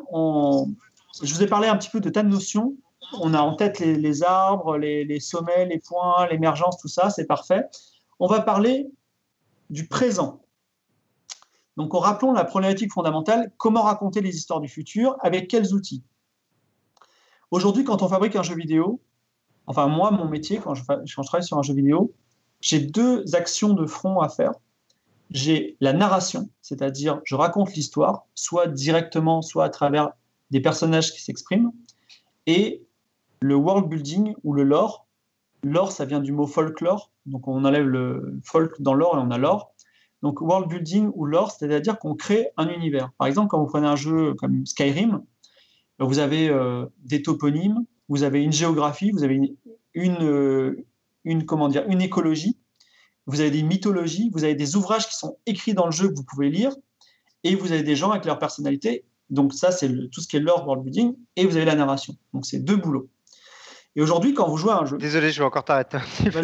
Quand tu dis donc world building, c'est pas le monde euh, donc qui, qui, se traduit donc par construction de monde, euh, c'est pas la construction du monde physique, c'est pas les rochers et les arbres, c'est vraiment l'ambiance, non C'est ça? Alors, Ou c'est les deux? C'est les, deux, parce que, euh, enfin, en général, enfin, comment dire, la plupart du temps, la, on va dire le level design, la, construction des zones extérieures ne sont pas forcément remarquables. C'est-à-dire qu'elles sont là pour créer des situations intéressantes par rapport aux règles du jeu. Mais elles ne sont pas là pour euh, être une jolie carte postale ou raconter une histoire. Mais parfois, c'est le cas. De plus en plus, c'est le cas. C'est-à-dire que donc ça, c'est un peu des deux aujourd'hui. Voilà. En tout cas, quand c'est bien fait. Euh, aujourd'hui, qui on emploie pour faire ça? Eh ben, on emploie des humains. Alors, ça a l'air euh, bizarre de dire ça, mais enfin, ça a l'air évident plutôt. Mais en fait, on est dans un secteur où on programme tout. Pourquoi on ne programmerait pas la narration et le world building Vous voyez? Et. Euh, euh, tu, m'excuseras, mais euh, autant quand tu nous as proposé de parler de narration procédurale, j'ai été teasé parce que j'avais peu entendu parler, mais le, la construction de monde, on en entend de plus en plus parler en fait. En particulier avec Minecraft, justement, dont tu parlais il y a quelques minutes. Quoi. Alors, c'est ouais, c'est pas faux. C'est pas faux. Ouais, c'est tout à fait intéressant. Euh, mais euh, disons que, le, comment dire, euh, un jeu, vidéo tout petit, par exemple les jeux vidéo que je fais moi, qui sont vraiment hyper low budget, c'est entre 50 000 et 500 000 mots. Donc imaginez un jeu où il y a, je sais pas, 26 millions de budget derrière, tu vois. Ça, par exemple, un jeu comme GTA, Grand Theft Auto, qui est un, jeu qui se vend très bien, ça représente un annuaire. Euh, les pages jaunes, ça, écrit, écrit, avec la, police des pages jaunes, c'est tous les textes qu'il y a dans le jeu. Donc c'est beaucoup, beaucoup à écrire. Mais là, tu parles de quoi? Tu parles du lore ou de la narration? Je, je, parle de, l'ensemble des dialogues. D'accord. Voilà. Euh, un jeu, voilà. 500 000 mots, c'est l'équivalent des Misérables. Et pourtant, ça, c'est l'équivalent aussi d'un jeu comme un jeu qui s'appelle 80 Days, qui est un, jeu indépendant, ok, très verbeux, mais euh, ça reste un, jeu indépendant fait par des humains normaux, tu vois. Donc, ça reste. Il y, y, a quand même les, jeux vidéo ils nécessitent énormément d'écriture. Voilà. C'est quoi des humains normaux par rapport à des humains pas normaux hein? Ouais. Euh, ah ben, alors justement, ça c'est intéressant. C'est que. Euh... mais cela dit, il y a une vraie question. Enfin, je ne sais pas, peut-être c'est ce que tu veux dire, mais enfin, euh, que tu dis c'est Victor Hugo, mais le problème c'est qu'il n'y a qu'un seul Victor Hugo. Tu peux pas embaucher 50 Victor Hugo pour écrire ton jeu. Et donc je pense que si tu veux écrire un truc qui fait la taille du jeu vidéo, tu es obligé de t'appuyer sur des humains normaux, entre parenthèses, c'est-à-dire des gens qui ne sont pas forcément des Victor Hugo. Alors, il y a de ça, mais il y a aussi l'idée de dire, mais pourquoi on ne délèguerait pas une partie à l'algorithmique? Et je vais, on va y aller tout doucement. Donc, la première, premier exemple, c'est euh, dans, toujours dans Skyrim. En fait, vous avez des personnages qui vous parlent, mais ils ne vous parlent pas vraiment avec des phrases euh, prévues hyper précisément par des écrivains. Ils vous parlent en combinant des phrases. Donc, on fait appel à la combinatoire mathématique. Donc, par exemple, si vous êtes euh, quelqu'un qui, qui est bon en alchimie, il va vous voir, il va vous dire Hé, euh, l'alchimiste, tu vas pas me faire une bière Tu vois? Et euh, donc, ça permet d'avoir quelque chose de contextuel. Et même, il va mettre virgule. Et là, il va vous parler de votre race. Si tu es un orc, il va dire Hé, l'alchimiste, tu, hey, tu, veux pas me synthétiser une petite bière, euh, l'orc Tu vois? Et du coup, on commence à avoir des morceaux de phrases combinés. Et si on en a suffisamment, on a cette illusion d'écriture sans fin. C'est-à-dire que le, le texte se déroule et magiquement, c'est comme si on avait une armée de Victor Hugo qui avait écrit des millions de textes et le jeu ne s'arrête jamais en nous présentant des choses nouvelles. À part que dans Skyrim, en l'occurrence, on a un petit peu l'impression qu'ils disent tout le temps la même chose. Alors, il se trouve qu'il y a une limite humaine au fait de se souvenir des phrases et des textes. Et cette limite, enfin, par exemple, si je vous raconte une histoire aujourd'hui, et que je, comme chez Erazat, je vous raconte des histoires euh, tous les jours, un peu comme dans les mille et une nuits, il n'y aura pas besoin d'attendre mille et une nuits avant que vous ayez oublié la première histoire. Enfin, en tout cas, dans, le contexte d'un jeu vidéo. En fait, ça, se situe environ à partir de 300. Si je vous raconte 300 histoires, ben, je peux vous raconter la première, il y a de grandes chances que vous l'ayez oubliée. Le corollaire de cette histoire, de ce, concept, c'est que, en fait, si vous, si vous dépassez un certain nombre d'histoires écrites ou de phrases écrites, c'est comme si vous en avez écrit une infinité. Vous pouvez tourner en boucle. J'arrive pas à comprendre ça parce que, enfin, il y a des histoires qui nous marquent plus que d'autres. Donc, par exemple, je vais me rappeler d'une histoire que quand j'étais petit, euh, que j'adorais, et je vais peut-être pas me rappeler d'un truc que j'ai lu adolescent qui était nul. Donc, c'est pas, enfin, c'est pas, ça boucle pas aussi simplement, si? Alors, si tu, très bonne remarque, ça ne boucle pas aussi simplement. C'est-à-dire que dans ta tête, tu auras un top 10. Ouais. Et tout, tout l'art euh, du, metteur en scène d'histoire, c'est justement de dire, euh, ben, euh, ok, je me souviens bien de celle-là, mais les marquantes, on les refait jamais. En général, c'est ce qu'on appelle c'est la quête principale. Donc, la quête principale, tu l'as fait qu'une fois, et après tu boucles sur les autres. et oh, ça marche bien. Mais un jeu extrêmement bien écrit qui s'appelle The Witcher 3, par exemple, la qualité d'écriture est fantastique, la VO est incroyable. Eh ben, je, suis en peine de vous raconter. Enfin, je suis en peine de dire si j'ai déjà fait cette quête parce qu'il y en a énormément et elles sont toutes excellentes. Tu vois, donc c'est vraiment, tu dis, ça me rappelle quelque chose. Ouais, c'était dans cet univers-là, mais tu vis quelque chose de nouveau. Et ça, c'est assez fou. C'est tout ça pour vous dire que, que et tu peux choisir quand même d'avoir une ou deux trucs dont tu vas te souvenir et tu es sûr qu'il va s'en remarquer. Voilà, il y, a encore un sous-management de, euh, de, la mise en scène, de, de la, pertinence des histoires. Et tout ça pour vous dire que la combinatoire, elle nécessite quand même l'écriture d'un certain nombre euh, d'éléments. On appelle ça des assets dans le jeu vidéo. Mais à partir d'un certain nombre d'assets, on arrive à quelque chose de nouveau. Maintenant, poussons un petit peu le bouchon encore plus loin. Imaginons alors, juste, je fais aussi une parenthèse, c'est qu'il y a des façons aussi de démultiplier euh, les histoires. C'est par exemple, vous pouvez euh, faire des textes à trous. C'est l'histoire d'un roi, donc le roi, ça peut être le président, qui va euh, dans la forêt. Là, ça peut être, je ne sais pas, la maison des contrebandiers. Donc, on peut créer des, histoires à trous et les remplir un petit peu au hasard avec des choses. On retrouve sur des schémas, d'ailleurs, Loulipo et Raymond Queneau. Et si, si suffisamment de motifs textuels et de, termes de base, on peut réussir à arriver à, euh, on va dire, créer des choses qui ont l'air complètement nouvelles tout le temps. Voilà. Euh, mais allons plus loin, allons plus loin dans la combinatoire et imaginons que euh, on puisse totalement combiner le texte d'un jeu vidéo. Donc vous arrivez dans Skyrim, dans une ville qui s'appelle Blanche-Rive par exemple, et là vous rencontrez un mec et il vous dit ah ben mon beau-frère euh, s'est fait euh, détrousser par des voleurs et ils ont pris un parchemin magique, ils l'ont mis dans ce donjon, est-ce que tu peux aller m'aider?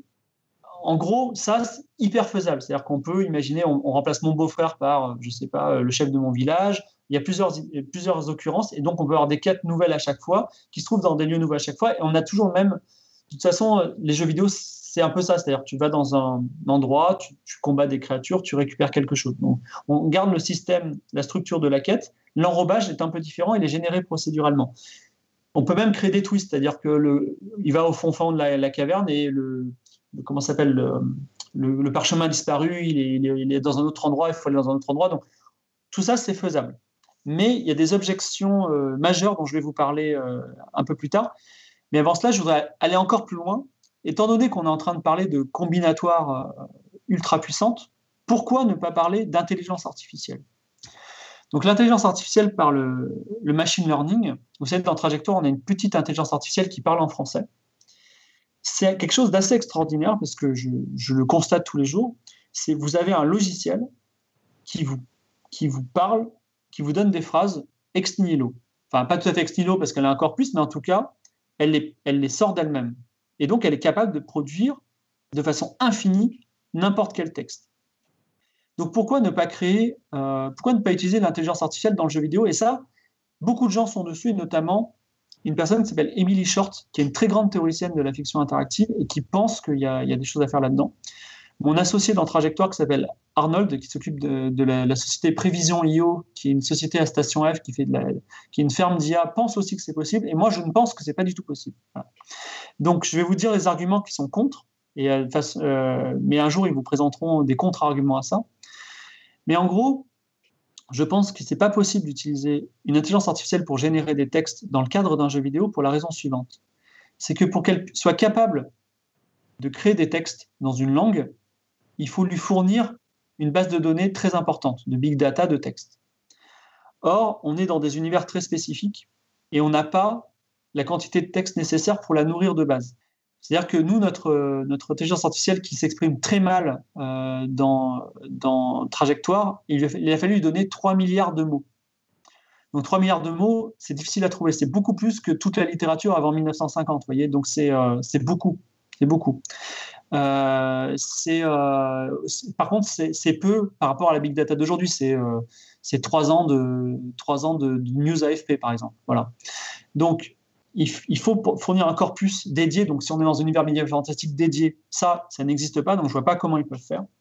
Si vous avez une intelligence artificielle qui fonctionne dans une langue en particulier, par exemple l'anglais, il ben, faut refaire la même chose si vous voulez. Il faut reprendre tout depuis le début si vous voulez la même chose en français. Et en plus, il y a des biais de. Comment dire C'est imprévisible ce qu'elle dit. Et elle peut dire des choses choquantes. Et euh, Dieu sait que la censure s'applique complètement aux jeux vidéo. Donc, il y a des problèmes. C'est même, enfin, c'est marrant parce que tes arguments négatifs, c'est même pas ceux-là que j'aurais cités. C'est en effet, elle peut dire des choses choquantes et puis elle a aucune idée de, de comment doivent s'agencer des, euh, des, phrases pour euh, que ça ait l'air. Euh, enfin, comment dire? Si, si, si, si, elle peut. Alors, justement, les, gens qui, les gens qui sont pour ça, ils disent non, on met des marqueurs, on dit, on dit je sais pas, retrouver objet dans le donjon, et après, ils créent une, phrase autour. Non, d'accord.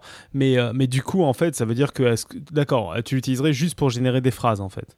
Exactement. Et eux, ils veulent créer des phrases sur le plan de la forme. Et le dernier point, je, tiens à le dire quand même, notre petite intelligence artificielle, elle fonctionne avec 85 gigas de RAM. D'accord? Donc, avant qu'on ait des, des, machines capables de, de, faire ça, plus de lancer un jeu à côté, euh, voilà. Ouais, non, mais par contre, ça peut te permettre, ça peut te permettre de générer tes 300, 000, euh, tes 300 000 lignes de dialogue sans avoir à faire bosser des gens, en fait. Alors, oui, mais aujourd'hui, même un écrivain, et Dieu sait que je suis cher, je coûte beaucoup moins cher qu'une IA, tu vois. Donc, pour l'instant, c'est pas possible. Il n'y a pas d'intérêt. Voilà. Cela étant, Imaginons que ça marche. Imaginons qu'on a une intelligence artificielle qui fonctionne avec euh, un méga drame, qui fait des phrases fantastiques, qui euh, emploie des, qui fait, fabrique des quêtes extraordinaires. Donc on se retrouve dans le fantasme absolu qui est la combinatoire qui, crée la volée. Donc je vais, me dire, quelque chose qui est encore plus, euh, plus, plus précis. Nous sommes dans un jeu vidéo où quand vous rencontrez un personnage, il va vous dire quelque chose à vous que seul vous entendrez vous allez vivre une aventure unique. Ok, ça c'est le fantasme. Et moi je soutiens que ça n'a aucun intérêt. Pour quelle raison? C'est parce que la, aujourd'hui, le jeu vidéo ne se vit pas tout seul. Il a une dimension virale et collective. C'est-à-dire qu'on a besoin d'avoir des marqueurs. En gros, j'ai besoin de jouer un jeu et que toi aussi tu y joues et que je te dise, mais attends, T'as vécu ça, c'était trop bien. Le mec, il dit Mais oui, j'ai vécu ça, c'était trop bien. On a besoin de partager des expériences communes. Ouais, mais attends, ça, c'est. Comme pour un match de foot, en fait, finalement. Exactement. Mais oui, mais ce que, ce que tu dis. Ce que tu, ce que tu dis est, est contradictoire parce qu'on a des exemples déjà dans des jeux euh, viraux où euh, bah, les joueurs ont juste des points de vue différents, mais ils vivent la même chose en fait.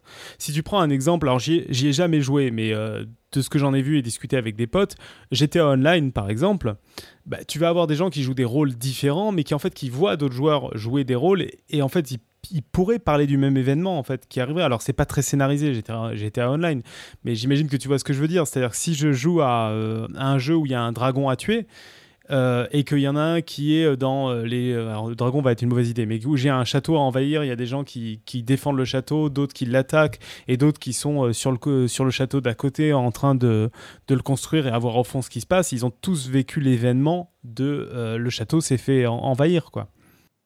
Alors, tu as complètement raison, mais ce dont tu parles, c'est l'expérience émergente. C'est-à-dire que l'expérience émergente, c'est comme on l'a dit tout à l'heure, c'est un équilibre entre liberté totale et point de repère réel. Or, générer à la volée, en fait, quand on génère le narration et le world building à la volée, on ne crée pas de point fixe pour se raconter le match de foot comme il disait. Euh, D'accord. Que. Et quand tu dis on le fait pas, c'est qu'on le fait pas pour l'instant en fait. On pourrait le faire. on pourrait se dire c'est important. Dans GTA Online, tu as besoin. Dans GTA Online, tu as quand même la ville de Los Angeles. Tu vois as la ville de Los Angeles, tu as des, des, repères, tu as des armes, tu as des voitures, et les gens, ils peuvent se dire j'ai fait ça. Et après, ce qu'ils en font, c'est des conséquences émergentes euh, un petit peu anarchiques, euh, qui peuvent être désastreuses ou hyper excitantes. Mais en gros, pour prendre un vrai exemple qui, qui va chercher très très loin, c'est nos Playmobil et c'est la maison de poupée. On vous donne les Playmobil, on vous donne la maison de poupée et vous racontez vos histoires avec. Mais les Playmobil et la maison de poupée, ils sont designés par des mecs qui réfléchissent toute la journée pour qu'ils soient parfaits pour raconter des histoires. Et c'est pour ça qu'il ne faut pas du tout confier ça, enfin faire ça à la volée. Parce que si vous avez une poupée que seul vous a, qui est super unique, tout ça, etc., vous ne pourrez pas la vivre, en tout cas dans l'expérience moderne de jeux vidéo. C'est-à-dire que vous avez besoin d'avoir des marqueurs communs. Voilà.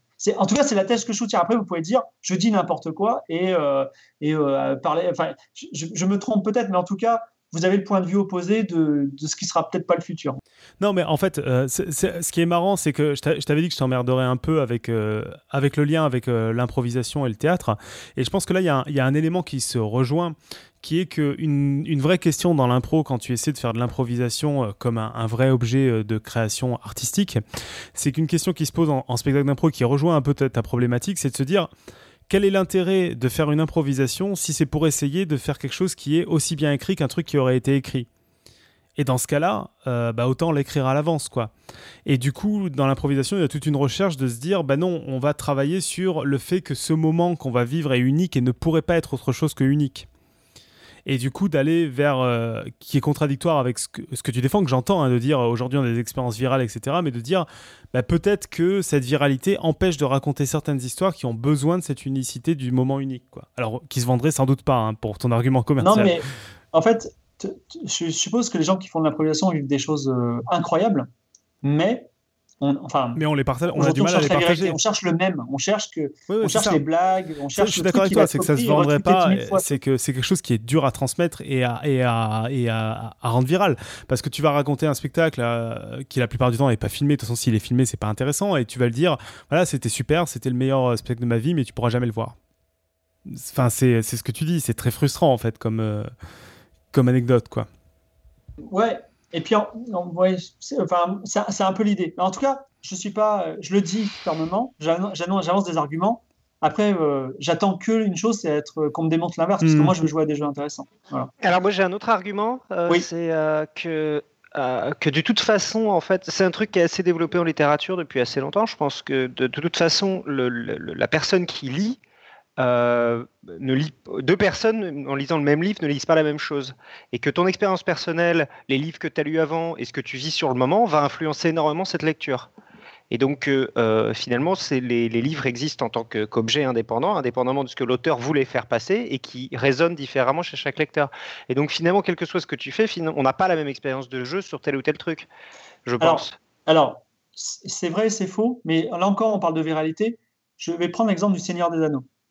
Euh, Seigneur Zano, je ne sais pas si vous avez déjà, enfin, vous devez connaître, je pense. Je ne sais pas si vous avez vu des représentations de Gollum, mais Gollum, par exemple, euh, on l'a vu dans le, il a une forme particulière dans le film de Peter Jackson, mais il a été écrit, il a été aussi dessiné par plein de gens, et notamment Tove Jansson, qui est la créatrice des Moomins. Je ne sais pas si vous connaissez ces petits personnages finlandais, mais vous regardez le Gollum de Tove Jansson, c'est euh, genre un espèce d'homme saule euh, avec un chapeau gigantesque, tu vois. Tu dis mais quoi, tu vois Et en fait, en gros, l'idée c'est que plus quand tu lis, quand tu prends une œuvre Harry Potter, Le Seigneur des Anneaux, elle t'appartient énormément, mais plus elle devient une œuvre commune et grand public, plus elle se fige dans des éléments qui deviennent de plus en plus forts. Et aujourd'hui, ben Gollum, malheureusement, on pense à la représentation de Peter Jackson parce que les films ont eu un succès énormément et un succès énorme. Et donc, effectivement, on a dû figer les choses. Et c'est d'autant plus vrai peut-être sur des univers tels que le cinéma qui, qui laissent finalement peu de... Enfin, tu as le visuel, tu as le son et tu as l'histoire. Donc il y a moins de peut-être de sens de l'imagination que quand tu as juste le texte, euh, comme dans un livre par exemple.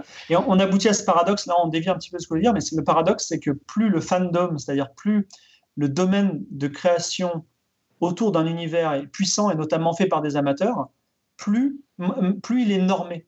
Voilà. Plus, moins, il, se, il se délite en millions d'interprétations possibles. Voilà. Mais ça, bah, c'est vrai que là, je viens de taper euh, Gollum de Drawing dans Google. C'est enfin, j'arrive pas à en trouver un seul qui soit pas celui de Peter Jackson, quoi. Voilà. Et pourtant, celui de Tove Jansson est très différent. Mais bon, voilà, c'est bon, bref. Et euh, ce que je voulais vous dire, ce qui est important, c'est que on a, on a pris cette idée de, de comment s'appelle d'expérience euh, qui serait comment dire d'expérience à la volée qui n'aurait pas de marqueurs qui permettent une viralité. Je voudrais vous parler d'une chose qui est très propre au jeu vidéo et qui est assez unique dans l'histoire de l'industrie. C'est que figurez-vous que le jeu vidéo, c'est une industrie qui a été d'abord automatisée et qui ensuite est devenue artisanale. C'est-à-dire que quand on n'avait pas les moyens, on crée des univers avec des équations. Il y a un univers comme ça qui s'appelle Daggerfall, par exemple, qui est plus grand que l'Espagne, avec plein de, de villes partout, et tout est créé par des équations. Et dès que ces gens-là ont eu de l'argent, ils ont viré les équations, ils ont acheté ce qu'on appelle des level designers, des constructeurs de monde, et c'est des humains qui ont placé tous les objets, la moindre petit caillou, la moindre petite pièce d'or, ils ont mis ça. Et donc, c'est une constante C'est-à-dire que quand on a les moyens, on passe pas par l'informatique, on passe par les humains. Et euh, il y a eu un jeu qui est sorti il y a deux ans qui s'appelle No Man's Sky qui euh, générait tout euh, à la volée par des équations. Il y a un jeu aussi en ce moment qui est en crowdfunding à 100 millions d'euros, attention, qui s'appelle Star Citizen qui sera aussi semi-généré à, la volée par des équations. Et on se posait la question, est-ce que ça y est, la technologie permet de la création d'univers plus intéressant que des humains? Et la réponse est non pour le moment. Voilà. Donc on sait pas... Juste pour euh, mettre une, ouais, pour mettre juste une, euh, quand tu disais 100 millions, enfin une petite question, désolé Nico, une petite question, 100 millions d'euros, c'est un, c'est un blockbuster américain euh, de film. Est-ce que c'est fréquent sur les jeux vidéo? Non, c'est le plus grand, c'est le plus grand crowdfunding de l'histoire du crowdfunding. Et le jeu n'est pas encore sorti, fait 6 ans de développement. Pardon? Et un GTA, ça coûte combien? Ah non, mais un GTS, c'est pas pareil. Là, je parle d'un jeu crowdfunding. Ouais, non, je sais bien, mais Johan voulait savoir un peu l'ordre de grandeur d'une grosse euh, production de jeux vidéo. Vous voyez, GTA Online, il produit, euh, je sais pas, je, ne peux pas vous dire, mais c'est les nouvelles cathédrales, hein, les jeux vidéo. C'est 1500 personnes qui bossent 5 ans sur un, sur un projet. Donc, c'est des masses salariales. Je veux dire, euh, GTA Online, dont tu parlais tout à l'heure, c'est. Euh, il fait, il fait un demi-milliard de chiffre d'affaires par, par an. C'est des, des, des, choses inimaginables. Aujourd'hui, les films sont tout petits hein, par rapport aux jeux vidéo. la première industrie de mesure au monde, c'est le jeu vidéo. Un jeu comme Clash of Clans, qui semble pas très intéressant, mais qui se paye des, tranches de pub de 30 secondes pendant les finales de Coupe du Monde sur TF1, c'est un jeu qui faisait à l'époque 2 millions de bénéfices par jour, tu vois. Donc c'est inimaginable, c'est d'autres univers, quoi.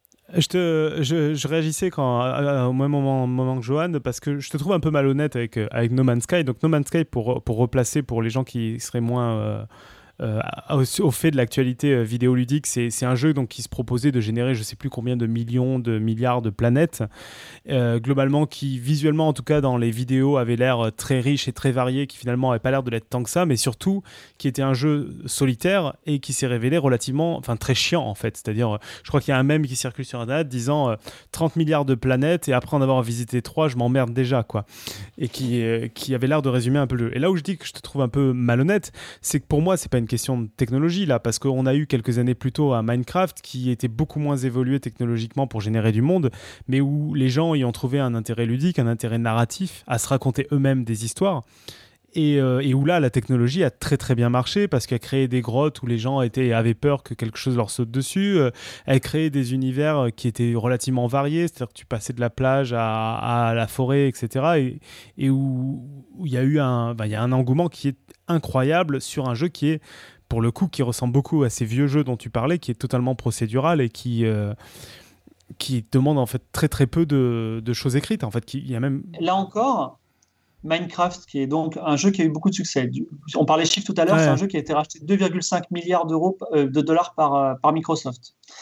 et c'est le, le, fruit d'une petite équipe de travail, dont un créateur qui, qui a empoché le pactole.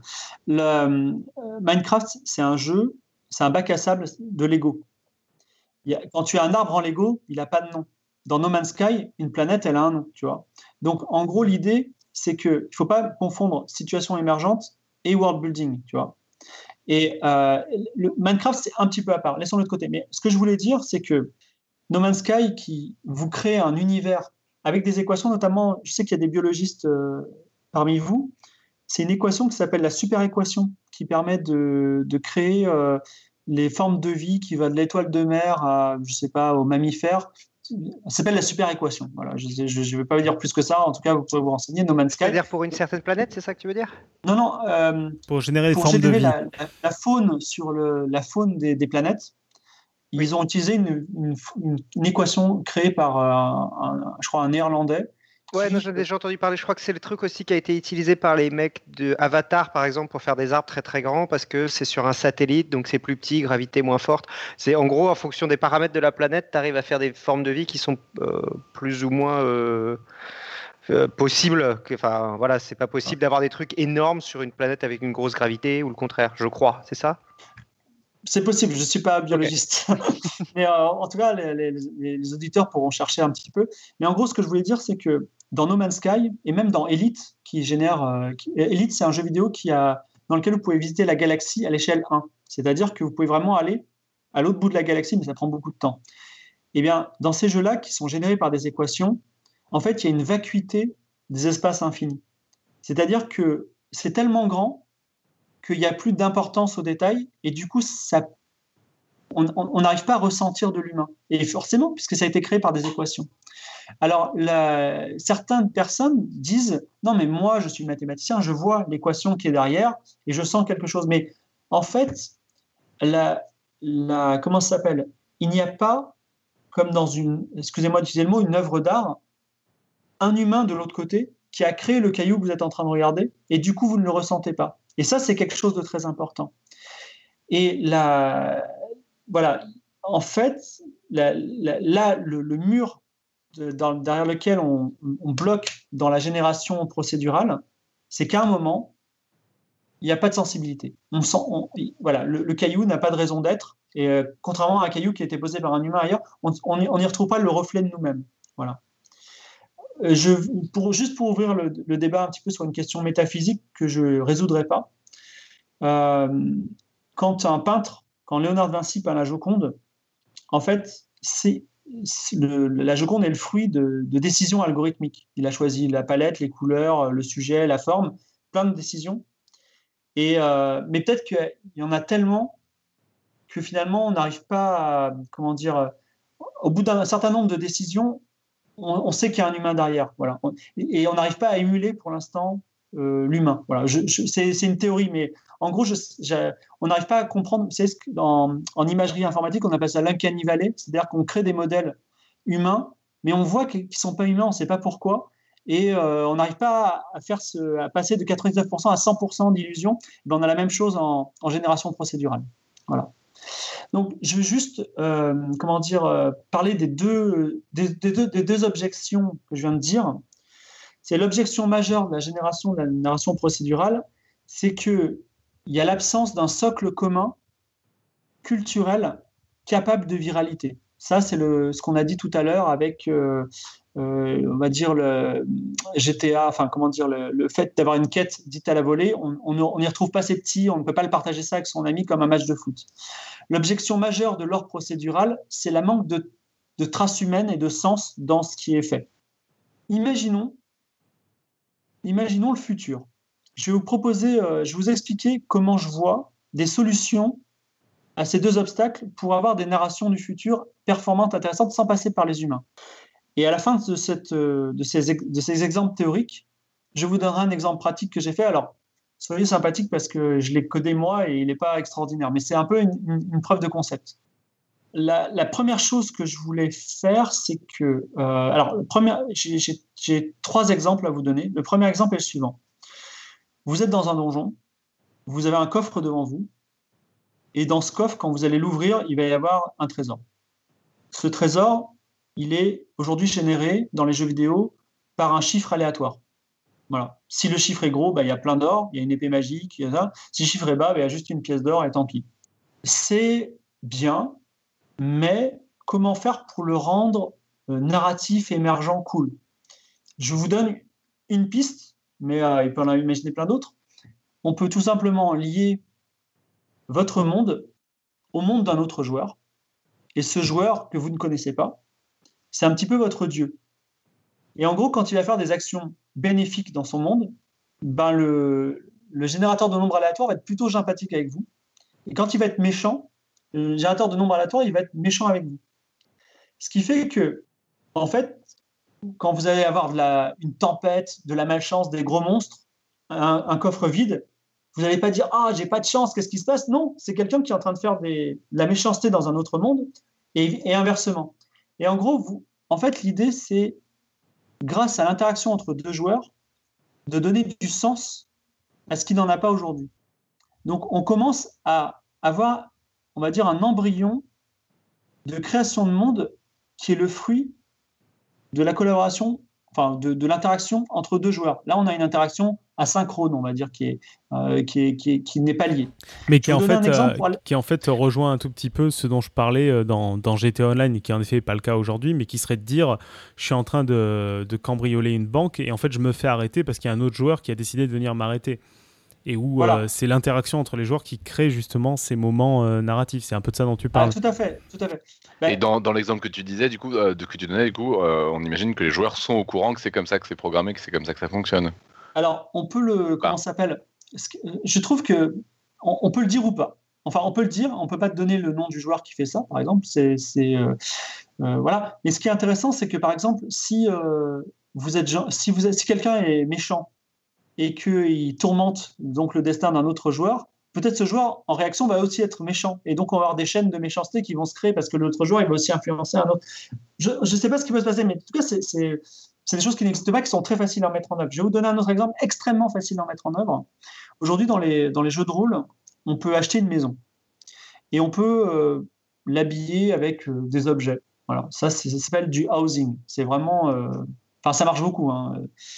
Imaginez quand vous achetez un chandelier qui n'est pas hyper intéressant, ça génère au même moment dans la guilde des voleurs, il faut voler absolument ce chandelier auprès d'un autre joueur. Ce chandelier dont vous n'avez pas grand-chose à faire, quand quelqu'un d'étranger va venir dans votre maison pour le voler, tout de suite, ça va être la guerre. Ça va être quoi les conséquences? Ça va être déjà, ça va pouvoir permettre, comme l'a dit euh, Nico tout à l'heure, de créer des histoires très très fortes, très très émotionnelles sur des objets qui, n'ont aucun intérêt habituellement. Et euh, surtout, ça va créer un, un surmétageux, c'est-à-dire que euh, vous allez faire voler votre chandelier. La prochaine fois que vous allez, acheter un chandelier, vous n'allez pas le mettre dans votre maison, vous allez peut-être le mettre au fond d'une grotte, entouré de pièges, et vous allez attendre le voleur avec trois copains. Et lui aussi, il va venir avec trois copains. Donc, en fait, il va y avoir ce qu'on appelle euh, du design itératif crowdsourcé, c'est-à-dire que le, le, jeu, il va devenir un terrain de jeu alors que vous n'avez rien fait. C'est-à-dire que les gens, ils vont commencer à créer leurs propres règles, leurs propres enjeux. Et vous n'avez rien fait du tout. Donc là, on extrapole un peu l'idée de Nico d'ailleurs du, policier et du voleur, alors qu'on a fait presque rien. Enfin, on a juste mis en relation euh, un voleur et un objet qui est acheté, mais on pourrait même aller encore plus loin, c'est-à-dire comme un Mikado, on enlève des, éléments de gameplay, c'est-à-dire tout simplement, on dit, bah, attention, quand vous achetez un objet, il vaut 10 euh, euros, mais quand vous revendez le même objet volé, vous, vous gagnez 7 euros. Euh, là, vous allez avoir des, voleurs qui vont, des guildes de voleurs qui vont se créer automatiquement, tu vois, juste en, créant un système de, pricing, de, mmh. de, pricing dans un. Mais ça, c'est des exemples théoriques qui n'existent pas encore. Mais enfin, c'est des exemples finalement qui, existent un peu parce qu'il y a tout un marché noir qui est hyper lutté, par exemple, dans des jeux comme World of Warcraft, qui est lié en fait à des mécanismes de ce type-là, en fait.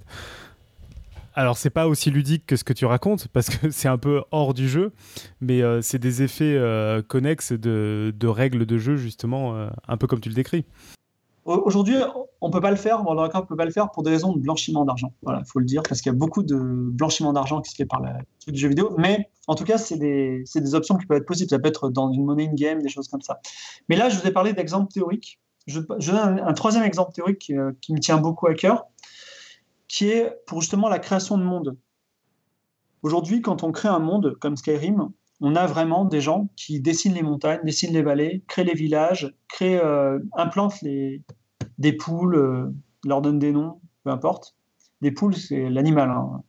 Et euh, imaginons qu'on a un terrain vierge à la place, enfin on a quand même le relief, et qu'on a une première couche de joueurs qui arpentent ce monde et qui plantent des graines, ou qui trouvent un arbre et dit tiens cet arbre je vais l'appeler comme ça, qui va trouver une poule et qui va, il va dire tiens je vais l'appeler comme ça. Du coup, et en plus en nommant les arbres, il va leur donner des propriétés euh, de qualité de bois, de euh, est-ce que le fruit est vénéneux ou pas, et ainsi de suite.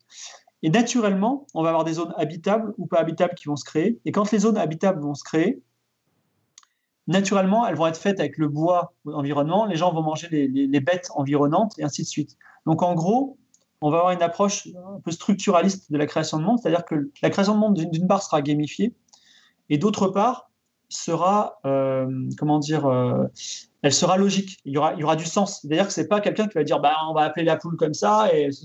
Alors, j'ai tenté une expérience et je l'ai fait en vrai. Donc, c'est sur un site qui s'appelle maspero.blue. Euh, vous pouvez y aller. Alors, malheureusement, tout est textuel, mais je sais qu'il y a des biologistes euh, parmi vous et donc vous allez vous régaler parce qu'il y a un générateur de plantes et d'animaux et de, champignons qui n'existe pas. Et euh, donc, en gros, on, se balade dans un univers et c'est exactement ce qui est en train de se passer, c'est-à-dire que les joueurs donne des noms aux lieux, aux rivières, aux arbres, aux, champignons, aux animaux. Donc il donne une, première couche basique aux choses. Et après, il y a des couches sophistiquées qui se créent d'elles-mêmes. Je vais donner un exemple. C'est-à-dire que dans ce jeu que j'ai créé, que vous pouvez tester là, qui est, gratuit, en fait, en gros, si vous rencontrez une loutre géante, verte, vous allez l'appeler, euh, je ne sais pas, la titanoloutre. ok? Et un peu plus tard dans le jeu, vous allez rencontrer une tribu d'hommes titanoloutres, qui n'existera que parce que la couche primaire d'animaux aura été créée, qui en plus aura hérité des propriétés, parce que si la, loutre, elle est super gentille, ben les hommes loutres sont super gentils aussi. Et ça, ça, va se faire comme ça. Et donc, en fait, quand on, monte sur les couches sophistiquées de l'univers, quand vous allez dans un restaurant dans Maspero Blue, c'est pas un restaurant qui a été créé par un créateur de jeu qui s'est dit tiens, euh, bah, le restaurant il va être comme ça, on va servir tel plat, comme ça. En fait, quand vous allez dans un restaurant, il a été fait avec les pierres qui ont un, nom, je sais pas, en, sphère, en gemme magique rouge, euh, qui sont juste à côté. Et on y sert les plats que les joueurs y ont amenés et qui sont en fait faits à partir d'animaux et de plantes et de champignons qui sont dans la campagne environnante et qui ont été nommés par des noms. Donc, en fait, à un moment, vous avez un univers entier qui se crée et il n'y a pas d'écrivain derrière. Il y a juste des joueurs. Voilà. Donc, c'est ce que je suis en train de faire. Et je pense que l'avantage principal, alors c'est pas une expérience qui est totalement réussie aujourd'hui, même s'il y a des gens qui y jouent. Euh, c'est pas une expérience qui est, qui est, finalisée pour le moment, mais ce que je essaie de faire avec ça, et c'est là où je vous ai amené euh, depuis le tout début, c'est que l'humain essaie de s'effacer derrière des processus qui ne sont pas des processus de génération procédurale, mais des interactions de gameplay entre les joueurs. Et je pense que c'est le futur. Et que ça donnera des choses avec du sens. Voilà, c'est tout ce que j'avais à vous dire. Bah, euh, c'est euh, hyper intéressant. J'étais sur maspero.blue, c'est déjà pas mal. Oui, euh, J'étais sur maspero.blue, c'est pour ça que je suis un peu perturbé. Je viens de nommer un objet. Ah. Non, mais c'est vrai que c'est. Moi, j'avoue que je, découvre complètement et ça me donne vraiment envie de. Bah, d'aller voir ce que c'est en fait. Hein. C'est, je ne m'attendais pas du tout à ça en fait. Ah, les, jeux vidéo en général? Bah de, de, je sais pas. par exemple, je, Ouais, enfin, je ne sais pas comment le dire. Je, c'est vrai que je m'intéressais pas tellement aux jeux vidéo jusqu'à présent. Moi, mon, mon expérience avec les jeux vidéo, c'est, c'est souvent super violent. Et chaque fois que j'ai essayé de jouer, au bout de deux secondes, j'étais, j'étais morte. Et, euh, et euh, donc, euh, bon, c'était pas très intéressant. Il faut, qu'on joue à des jeux vidéo ensemble. Il y a, des choses qu'il faut que je te fasse découvrir, voilà. Irène. Non, mais exactement. Des trucs beaucoup moins violents. Voilà, des trucs. Non, mais c'est ça. Entre en autres, fait, des, hein, trucs, des trucs sur le méta-jeu. Si vous voulez, euh, alors tu, tu, vas me corriger si c'est du méta-jeu ou pas, euh, Fibre. Mais moi, il y a un jeu que je considère être justement de jouer avec le méta-jeu et qui est très perturbant euh, quand on, on, joue avec, c'est The Stanley Parable. Où, où, en fait le jeu joue avec les codes du jeu et donc vous fait jouer en fait dans le méta-jeu et vous fait justement se fout un peu de votre gueule. Il y a justement le test des portes de droite et de gauche où il faut choisir. Sauf qu'il y a une porte, je crois, où il y a marqué que vous allez mourir atrocement et une autre où, non.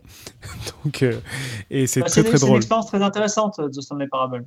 En plus, c'est fait par quelqu'un qui avait 21 ans quand il l'a fait. Euh, c'est toujours, c'est très intéressant de voir des, enfin, la performance intellectuelle de, de la personne qui l'a fait. Parce qu'un jeu vidéo, c'est quand même Je fais des jeux vidéo, j'écris des livres à côté, des livres jeunesse, des, aussi des séries télé. Je peux vous dire que le jeu vidéo, c'est vraiment très, très difficile. C'est très, très compliqué. Alors, justement, euh, moi, j'avais une, une remarque là-dessus. C'est-à-dire que euh, c'est hyper intéressant ce que tu nous as raconté.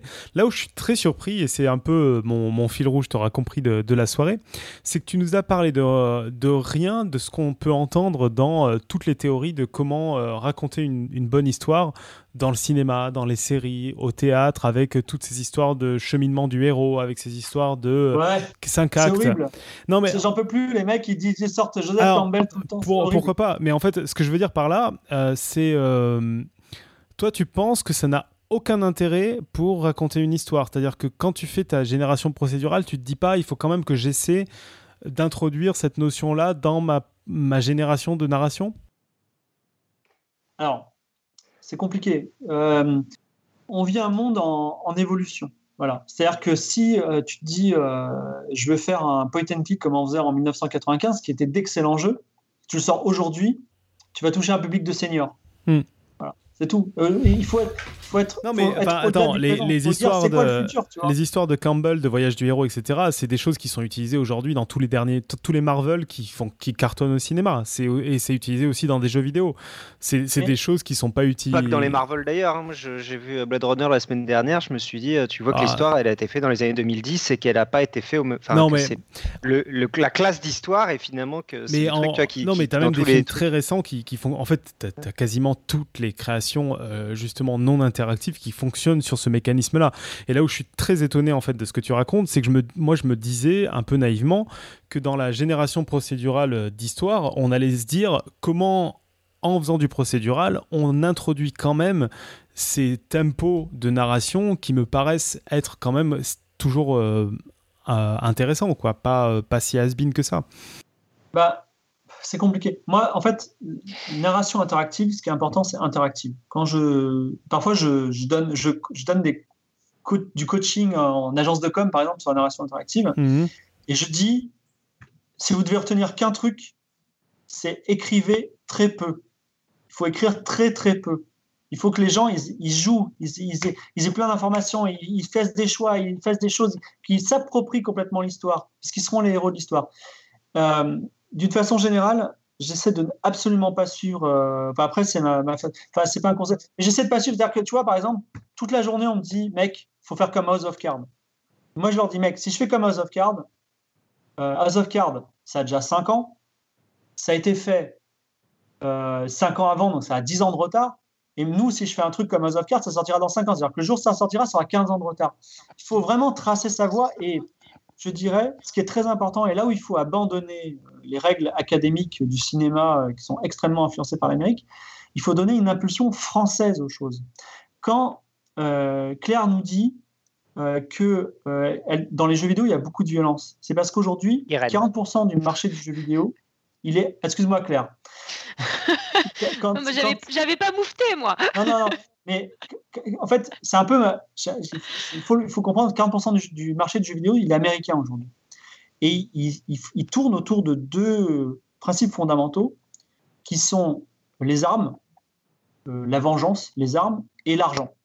C'est-à-dire que dans un jeu vidéo, il y a un truc qui est fou c'est que quand vous avez un marchand, il est invincible. C'est-à-dire vous pouvez jamais le tuer. Moi, s'il y avait une calache, j'irais tuer le marchand, je prendrais toutes ces calaches. J'irais pas lui, lui donner des dollars pour avoir plus d'autres calaches, tu vois. Et en fait, il y a ce côté l'argent est intouchable, l'arme est toujours présente.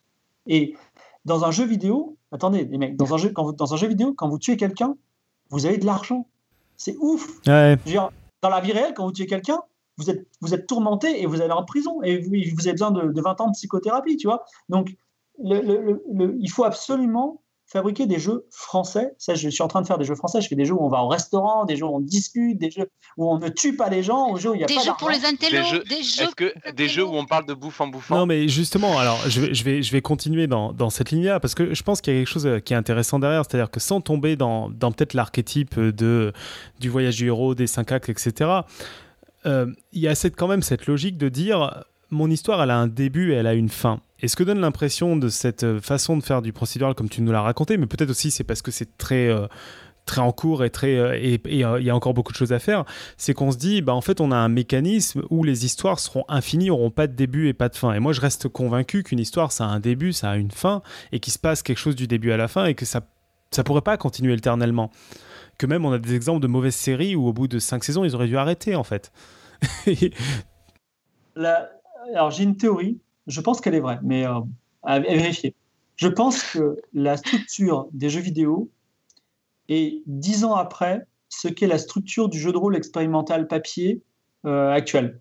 Exemple, quand euh, le, jeu vidéo, quand le jeu de rôle arrive, Donjons et Dragons de Gygax, c'est on, on, a dix ans après des jeux vidéo très arides où il faut, on a une épée, il faut tuer des gens, on ne sait pas pourquoi, on a de l'or. Quand euh, l'appel de Cthulhu en 1982 arrive avec Sandy Peterson, donc un jeu inspiré de Lovecraft, on ne doit pas tuer des gobelins, mais on, est face à un dieu qui va nous rendre fous. Donc on est, obligé de faire beaucoup d'interactions, une enquête. Dix ans après, on a les point and click de LucasArts. Quand en 1990, Vampire la Mascarade arrive, c'est le premier open world. Quand, dans un jeu de rôle vampire, le scénario, c'est vous arrivez à Bordeaux, prenez contrôle de la ville. Et bien dix ans après, on a les GTA où on est dans une ville et on fait ce qu'on veut. Et récemment, les, deux dernières générations de, jeux de rôle papier, alors ça, c'est très très expérimental, vous ne connaissez pas trop, mais en gros, l'idée, c'est, euh, c'était il y a, a 10-20 ans, enfin 10-15 ans, c'est les jeux comme Dogs the Vineyard où, à n'importe quel moment, un joueur peut devenir maître de jeu et dire euh, Bon, allez, euh, vous rencontrez dans une ville et vous rentrez dans une ville, là, il y a un mec qui dit Qui êtes-vous? Le joueur dit Bon, ce type-là, en fait, c'est mon cousin. Tu vois et donc, et je pense que ça a été le ferment des jeux comme Minecraft, où finalement on est tous maîtres de la situation et on raconte tous l'histoire à l'autre joueur. Et aujourd'hui, les jeux, euh, les jeux expérimentaux qui sont en, qui sont en vedette, c'est du semi-coopératif. donc, je pense à notamment un jeu qui s'appelle Sur les frontières de Manuel Bédouet, voilà, un jeu un français. Et donc, c'est un jeu dans lequel on, on, est un groupe de cinq ados dans un univers imaginaire et on doit, on va partir dans un endroit lointain pour accomplir notre destinée et revenir dans la ville et être un roi, d'accord? Mais on sait à l'avance qu'un seul des cinq joueurs va réussir. Et tous les autres vont mourir. C'est quoi le jeu? C'est sur les frontières, tu dis? Ouais, le jeu s'appelle Sur les frontières. C'est un, un, aspect tragique, un aspect euh, coopératif. Et en fait, quand les gens meurent, le nom ils sont là sous forme de fantômes et ils t'aident quand même à avancer. et c'est un jeu euh, pour les ados ou c'est un jeu pour tout le monde? Parce que tu as dit que c'était des ados. Moi, ça me, ça me, fait, euh, ça me fait un peu peur. Alors, non, non, c'est un jeu, on joue des enfants, mais c'est un jeu pour adultes. Et de toute façon, c'est un jeu de rôle, donc c'est compliqué d'y jouer. Hein. Mais, mais ce que pour, pour vous dire, c'est c'est un jeu, enfin, c'est la mentalité avant-gardiste de création d'histoire d'aujourd'hui qui probablement se répercutera dans 5 ans dans le jeu vidéo. Donc, voilà, enfin, en gros, voilà, on ne crée pas les histoires de la même façon. On crée, on crée des systèmes d'histoire. Voilà. Et je ne sais pas ce qui nous attend euh, bientôt et ça va être certainement être passionnant. Mmh. Je ne sais pas si. Pardon, vas-y, je te laisse parler, Irène. Je... En fait, j'ai une question, euh, encore une fois, parce que je n'y connais rien, mais quand je regarde euh, les bouquins qui sont des, des, des les bouquins où euh, le héros, vous êtes le héros. Ouais. J'ai l'impression que c'est souvent des bouquins aussi qui s'adressent euh, aux adolescents en fait ou aux jeunes adultes ou enfin je sais pas mais euh, est-ce que c'est vrai ou c'est moi qui me trompe ou, Alors tu as raison, 100% des livres dont vous êtes le héros sauf 4 sont destinés à des enfants. Mais pourquoi ça Ça serait peut-être intéressant de faire. Bah, déjà, on peut peut-être savoir les quatre pour les gens qui ne sont pas des enfants dans la salle. Alors, c'est la, série, c'est la série Sorcellerie de Steve Jackson. Donc, c'est une série de, en quatre volumes où on, traverse un pays fantastique. C'est inspiré d'ailleurs du Tibet. Et euh, les quatre volumes sont Les collines maléfiques, La cité des pièges, Les sept serpents et La couronne des rois. Et c'est une histoire fantastique. Et c'est illustré par quelqu'un qui s'appelle John Blanche, qui est un très très grand illustrateur. Euh. Par contre, il fait, Enfin, comment dire, euh, ça fait peur. Il hein. ne faut pas mettre ça dans la main des enfants. Mais c'est un voyage unique au monde. Et je vous envie de n'y avoir jamais joué. Voilà. mais c'est, mais c'est, euh, mais c'est, c'est pour, effectivement, c'est pour les enfants. Les livres dont vous êtes aujourd'hui, il n'y a pas de business. Euh, ça ne se fait pas. C'était, en fait, les livres dont vous êtes sont arrivés avant la console Nintendo. Et quand la console Nintendo est arrivée, c'est, mort tout doucement. Et aujourd'hui, c'est zéro. Aujourd'hui, quand on fait un, quand on sort les livres êtes héros, on fait 1000 ventes et c'est que des collectionneurs qui achètent. Et c'est d'ailleurs sur des livres qui ne sont pas lus. Ils sont mis, ils sont mis dans les étagères. Et du coup, euh, du coup, faire l'équivalent, euh, quelque chose qui fait pas peur déjà, parce que moi j'aime pas ce qui me fait peur, mais pour des adultes, ça n'existe pas? Non, mais enfin, ça te fera pas très peur, mais euh, tu pourrais commander les collines maléfiques, c'est compliqué à trouver parce que c'est des livres un peu anciens, mais ils sont sur des expériences fantastiques. Sur, sur, les sorcelleries dont tu viens de parler, là, ils sont sur Amazon. Hein. Bon, ben fantastique. et euh, j'ai l'impression qu'ils ont été réédités parce que c'est des, euh, c'est des collections. Euh, enfin, c'est pas les couvertures que j'avais l'habitude de voir. Donc, Oui, il y, a six rééditions, bien sûr. Donc, c'est, les quatre sont sur Amazon, si, si ça intéresse des gens. C'est une très belle histoire. Je sais, c'est vrai qu'a priori, moi, les trucs, les trucs fantastiques qui font un peu, ça m'intéresse pas génialement quoi. Mais mais le concept me, le concept en revanche me m'interpelle vraiment j'allais dire. Je trouve ça je trouve ça vraiment vraiment intéressant de, de, de construire ces, ces, histoires au fur et à mesure. Ça je trouve ça super. Euh, Moi, j'avais une autre euh, question, euh, toujours, pour, euh, toujours dans mes parallèles. Non, mais en fait, je trouve que c'est hyper intéressant. De toute façon, je pense que je vais, je vais du coup parler un peu de. je ferai un dossier sur la, création d'histoire dans le théâtre et dans l'improvisation. Un, élément, dans, je vais pas prendre tous les éléments, mais un point qui est le, point le, plus. je sais pas comment dire, mais le plus classique en improvisation, c'est ce qu'on appelle l'écoute. Et en fait, c'est être affecté par ce qui se passe. Et ce dont tu nous as pas parlé du tout dans ta manière de générer des histoires, c'est comment euh, rendre important ce que fait le joueur. Euh, dans de la génération procédurale. C'est exactement ce que tu as décrit dans, dans, dans, les morts, etc. C'est de dire, bon, bah, j'ai un jeu où on peut tout faire, mais par contre, si je me mets à, prendre une vieille dans la rue et à lui couper la tête, ça va avoir un impact important pour tout le reste. Et ça, c'est des choses sur lesquelles tu travailles La mise en valeur des, des actions du joueur, elle se sépare en deux choses. Elle se sépare dans une chose qui s'appelle le feedback. Donc le feedback, c'est un terme euh, très précis dans le jeu vidéo. C'est quand vous appuyez sur un bouton, qu'est-ce qui se passe? Pas en termes de conséquences de jeu, mais le bouton il s'enfonce, il s'enfonce, il va faire blip, tu vois, ou il va faire blip, blip, blip, il va, il va peut-être changer de couleur, tout ça. Et en fait, ça, ça fournit un plaisir euh, incroyable aux joueurs. C'est-à-dire que le feedback, c'est jusqu'à c'est 60% à 70% du plaisir de jeu, tu vois? C'est-à-dire qu'il y a des gens, il ne joue que pour appuyer sur des boutons, il s'en fout du reste, c'est Candy Crush. Alors là, je parlais beaucoup plus du feedback narratif, en fait, de dire bah, ce que j'ai fait a un impact lourd. Quoi. Effectivement, il y a une autre partie qui est le feedback narratif. En gros, ce qu'il faut, c'est que la règle de la règle d'or, c'est qu'il ne faut pas que le joueur fasse de travail inutile. Il n'y a rien de plus déprimant que le travail inutile. Vous arrivez au boulot, et votre patron il vous dit de faire un truc, et en fait il n'en a rien à foutre, et si vous ne l'avez pas fait, ça aurait été pareil. Ben, ça, il y a des jeux qui sont comme ça. Par exemple, dans Fallout 4 ou euh, dans Skyrim, vous avez ce qu'on appelle les Radiant Quest. Euh, c'est un système de quête, c'est-à-dire vous allez voir le roi, et vous lui dites, euh, vas-y, trouve-moi du travail, et le roi dit, bah, ça tombe bien, va dans cette grotte là-bas, il y a plein de méchants, et tu les tues tous, tu reviens, et tu as de l'or. Et en fait, quand tu connais bien le jeu, tu t'aperçois que une seconde avant que tu lui demandes, la, la grotte, elle était vide et c'est au moment où tu l'as demandé qu'ils ont, ils ont généré la situation. Tu vois. Et donc, tu as un sentiment de servir à que dalle, tu vois. Et ce qu'il faut donc, c'est que, enfin, c'est que c'est ce qu'on appelle la persistance dans les jeux vidéo. C'est-à-dire qu'il faut que tes actions, quand tu, quand tu tues un mec et qu'il a son cadavre, tu le laisses dans la rue, bah, que tu reviens 5 ans après ou 50 ans après, ils sont encore là, tu vois. Et euh, ça veut dire que tu as laissé une trace. Non, mais en fait, plus que ça, c'est-à-dire que qu'ils soient encore là, en effet, il y a des jeux qui le font, mais, mais c'est ce que tu disais tout à l'heure. Je tue quelqu'un, je le laisse dans la rue. Quand je reviens cinq ans plus tard, la question, c'est pas est-ce qu'il est encore là? C'est que j'ai la police sous trousse, c'est qu'ils ont mon nom dans tous les commissariats parce qu'ils savent qu'il y a quelqu'un, ou du moins ils recherchent qui est le mec qui a tué ce gars-là. Enfin, tu vois, c'est un impact qui est lourd, en fait, qui est pas juste, il y a un gars au sol, qui en fait, et ça, c'est l'impact technique. Il y a aussi autre chose, c'est que quand on, dans, dans, Skyrim, toujours, c'est un jeu qui est sorti en 2011, euh, que je vous conseille si vous ne connaissez pas, c'est fou que je dise ça. C'est un jeu qui a été vendu à 27 millions d'unités. Euh, dans Skyrim, toujours, quand vous tuez quelqu'un, euh, vous avez, vous avez obligatoirement son cousin qui existe dans le jeu, parce qu'ils ont tous des relations filiales, son, son, un membre de sa famille qui va envoyer un meurtrier pour se venger à votre trousse. Et quand vous tuez le meurtrier, vous avez une lettre sur le meurtrier qui dit tue euh, Fibrotique parce que ce salaud a tué mon cousin, euh, signé machin. D'accord. Et je pensais aussi, ça me fait penser aussi à un autre jeu, je crois que c'est The War is Mine, où si tu fais trop d'actions vraiment pourries, donc tu es, en train d'essayer de survivre contre des zombies, si je dis. Ah non, mais non, pendant la guerre, je suis con, c'est le nom du jeu. Et, et, si tu fais trop d'actions déprimantes, en fait, bah, tu as ton joueur qui se suicide, en fait, ton, ton personnage. Et donc, c'est pareil, c'est que ça, ça a un impact, mais ok. Bon, bah, ça répond un peu à ma question. Il faut, il faut, que, voilà, il faut que les actions aient, euh, il faut, qu'il n'y ait rien d'inutile. Ou alors, si c'est inutile, il faut que ça ait un sens.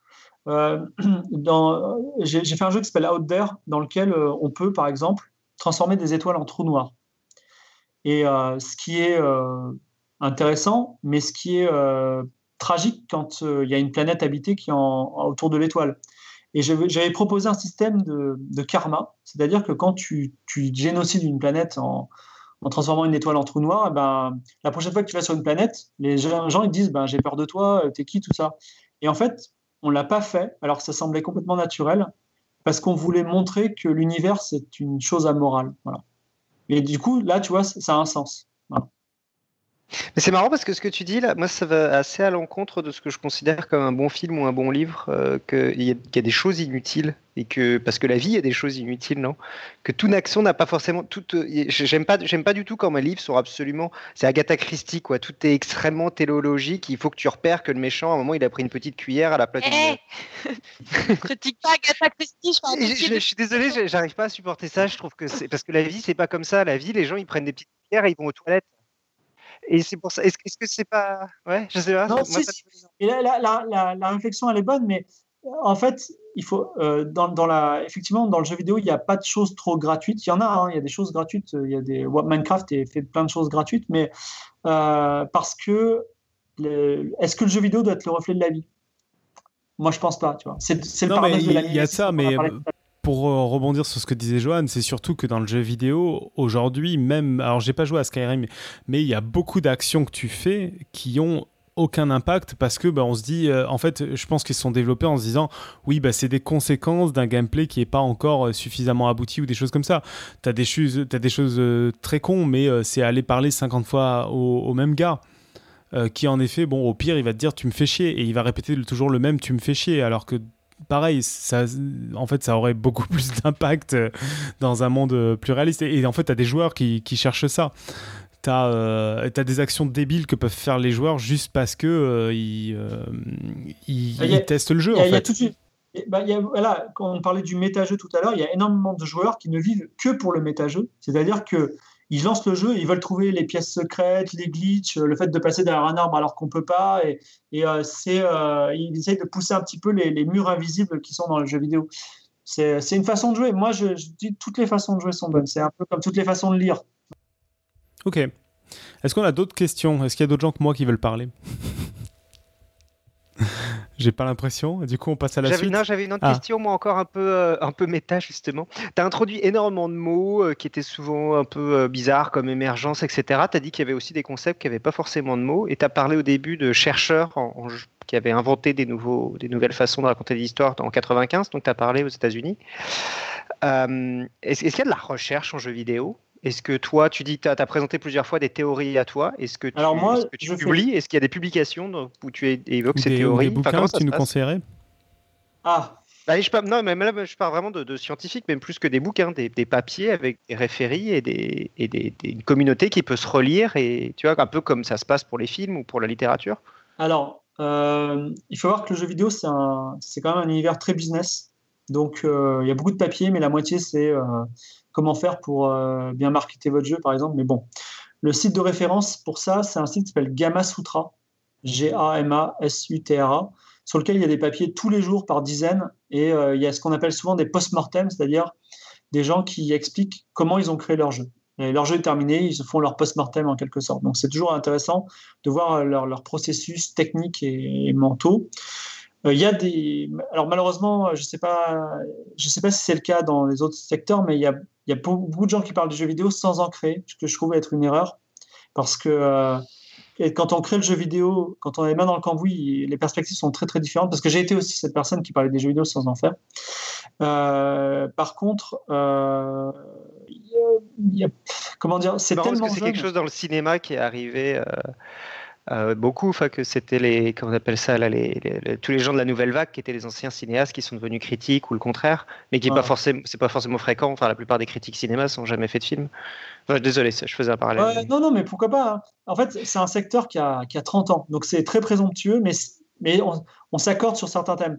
moi, en tout cas, je fais deux heures de recherche et développement tous les jours quand je suis en forme. Là, je suis pas tout à fait en forme, mais euh, et euh, en plus, si vous voulez tout savoir, je le fais sur Twitch. Donc, en fait, sur euh, twitch.tv/slash fibre tigre, tous les soirs à 20h, je me connecte et je code un jeu pendant deux heures. Et je dis, bon, aujourd'hui, on va implémenter un système de map, par exemple, et je vais faire cette idée qui m'a été refusée aujourd'hui parce que il pense que c'est pas bien, et je vais montrer que c'est bien, et des fois, je montre, et en fait, c'est pas bien du tout. Donc, on t'a bousillé ta, ta session de ce soir, en fait. Non, non, non, parce que là, j'ai arrêté euh, depuis deux semaines parce que je suis, euh, je, suis pas, pas super en forme, mais euh, je reprends dès, dès, mi-novembre. Et effectivement, là, j'ai fait, cette, cette, année, j'ai fait 200 heures de recherche et développement dans le jeu vidéo. Donc, c'est quelque chose qui est nécessaire, nécessaire à faire parce que, comment dire, il y a 1400, il y a 1000 jeux qui sortent par jour.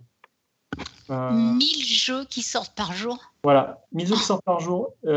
pour donner une référence, il y a 1400 livres qui sortent par jour sur toute la planète. Donc ça veut dire que c'est un, un, marché gros, c'est le premier marché de loisirs, hein. il y a 1000 jeux. Et donc, il y a une nécessité de se singulariser. Il faut voir que quand on sort un jeu vidéo sur mobile, par exemple, on fait 60% du chiffre d'affaires le premier jour. C'est-à-dire qu'il ne faut pas se louper, voyez et donc, effectivement, il faut se singulariser, il faut faire des choses différentes et il y a beaucoup de recherche et développement. Voilà. Donc, euh, il y a une, une, phase de recherche et développement nécessaire. Il faut faire des jeux différents. Voilà. Et moi, j'ai une question qui n'a rien à voir, mais tu es tombé comment là-dedans? Tu étais programmeur à l'origine ou... Alors, j'étais ingénieur en bâtiment. Ah bon? Ce qui aide ah, pour le game design.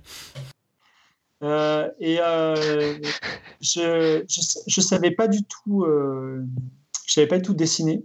Ce qui est compliqué pour faire des jeux vidéo, je savais pas faire de musique. Je savais juste écrire des textes et encore en français approximatif. Et du coup, je suis comme j'aimais faire les jeux vidéo, je me suis naturellement euh, tourné vers la fiction interactive, donc des jeux uniquement textuels. Et quand j'ai commencé ça en 2001, il y avait personne qui faisait ça en France. Ce qui fait que j'ai été quasiment euh, le seul à faire des jeux fiction interactive de 2001 à 2010. En 2012, j'ai fait, une, conférence qui est disponible sur Vimeo, qui s'appelle, enfin, vous tapez Fibrotique Vimeo sur la fiction interactive, justement, et j'explique un petit peu ce que j'ai dit ce soir, mais euh, j'étais pas aussi formé dans cette histoire. Et à la sortie de la conférence, quelqu'un m'a dit Mais attends, mec, il faut que tu fasses des jeux. Et j'ai commencé à faire des jeux avec lui et depuis, je fais des jeux vidéo toute la journée. Euh, mais euh, je produis énormément, c'est-à-dire je suis à 70 000 mots par mois là et euh, du matin au soir, je fais que écrire pour le jeu vidéo. Parce qu'en fait, ce qu'on ne sait pas dans le jeu vidéo, c'est que quand on écrit un bouquin de 50 000 mots, le héros, il va tout droit, il rencontre des trucs, enfin, il se passe qu'un seul truc, mais moi, je suis obligé d'écrire toutes les fins négatives, c'est-à-dire toutes les fois où le mec se fait écarteler, tuer, mourir, étouffer, il y a toutes les, toutes les mauvais, toutes les mauvaises fois, je suis obligé de les faire. Donc j'écris. en, fait, c'est violent ton truc. Il n'y a que des morts en fait. Bah, en fait, il y, a mille façons de mourir et une seule façon de réussir. Donc c'est vraiment très bah, compliqué. ça, dépend ça aussi parce que des fois en fait il y a plusieurs façons de mourir et de réussir. oui, il peut y avoir plusieurs façons de réussir, mais en général on n'en met qu'une. Voilà. Et aujourd'hui en plus les joueurs ils veulent euh, par exemple euh, que euh, si par exemple là on va sortir un jeu qui s'appelle Outdoor Chronicle 2 dans 15 jours il y, a, un animal qu'on chasse à un moment, on peut décider en fait finalement de l'épargner. Et si on l'épargne, ça a des conséquences plus tard. Mais oui, ça c'est des petites choses, mais c'est des variables à prendre en compte. Euh, tu parles mal à quelqu'un, le mec il va te faire la gueule, donc il faut faire des dialogues alternatifs longtemps. Et c'est pour ça aussi, je tiens à vous dire, c'est très important. Il y a eu une polémique à la sortie d'Assassin's Creed en 2010, Assassin's Creed Unity, euh, 2000, 2014, Assassin's Creed Unity qui se passe à la Révolution française, les gens se sont dit Oh là là, euh, franchement, pour le même prix, ils auraient pu faire euh, un héros féminin euh, à la place d'un héros masculin, ou de donner le choix à la rigueur. Et en fait, ce qui est. Alors, c'est louable de faire un héros féminin ou de donner le choix. Mais le problème, c'est que c'est tellement compliqué de faire la. Enfin, en français, alors ne parlons pas du russe par exemple, mais en français, parce que quand on parle du héros, on est obligé de, réécrire tous les dialogues parce que eh les verbes du troisième groupe s'accordent. Et donc, parce que c'est des, non seulement il faut écrire les dialogues, mais il faut utiliser des acteurs qui redoublent en plus par-dessus. en gros, tu, multiplies par deux le, coût de voice acting et d'écriture. Donc, c'est vraiment pas anodin de faire un personnage féminin et ou un personnage masculin. C'est une décision très importante à prendre. Et on, prend que ça, on fait que ça. Je vous dis aussi pourquoi aujourd'hui on fait des personnages masculins parce que les filles acceptent de jouer les hommes, mais les hommes n'acceptent pas forcément de jouer des filles, ou n'acceptent pas de jouer à des jeux où on joue des filles. Allons bon, allons bon. Ah bah bravo. Et euh, bon. Bah, il y a beaucoup de gens qui, qui sont plus ouverts d'esprit que ça, mais Aujourd'hui, c'est l'équipe marketing. Si on a des gens qui sont intéressés par tous ces sujets, que ce soit un peu l'histoire du jeu vidéo, que mine de rien, tu nous as pas mal euh, transcrite, ou, même la narration euh, interactive, euh, en dehors donc, du, du Game Sutra que tu nous as dit, il y a des livres, des blogs, des choses que tu conseilles de, visiter, en dehors du tien, bien entendu Il y a un site français qui s'appelle ifiction.free.fr donc i comme un euh, la lettre i, fiction.free.fr.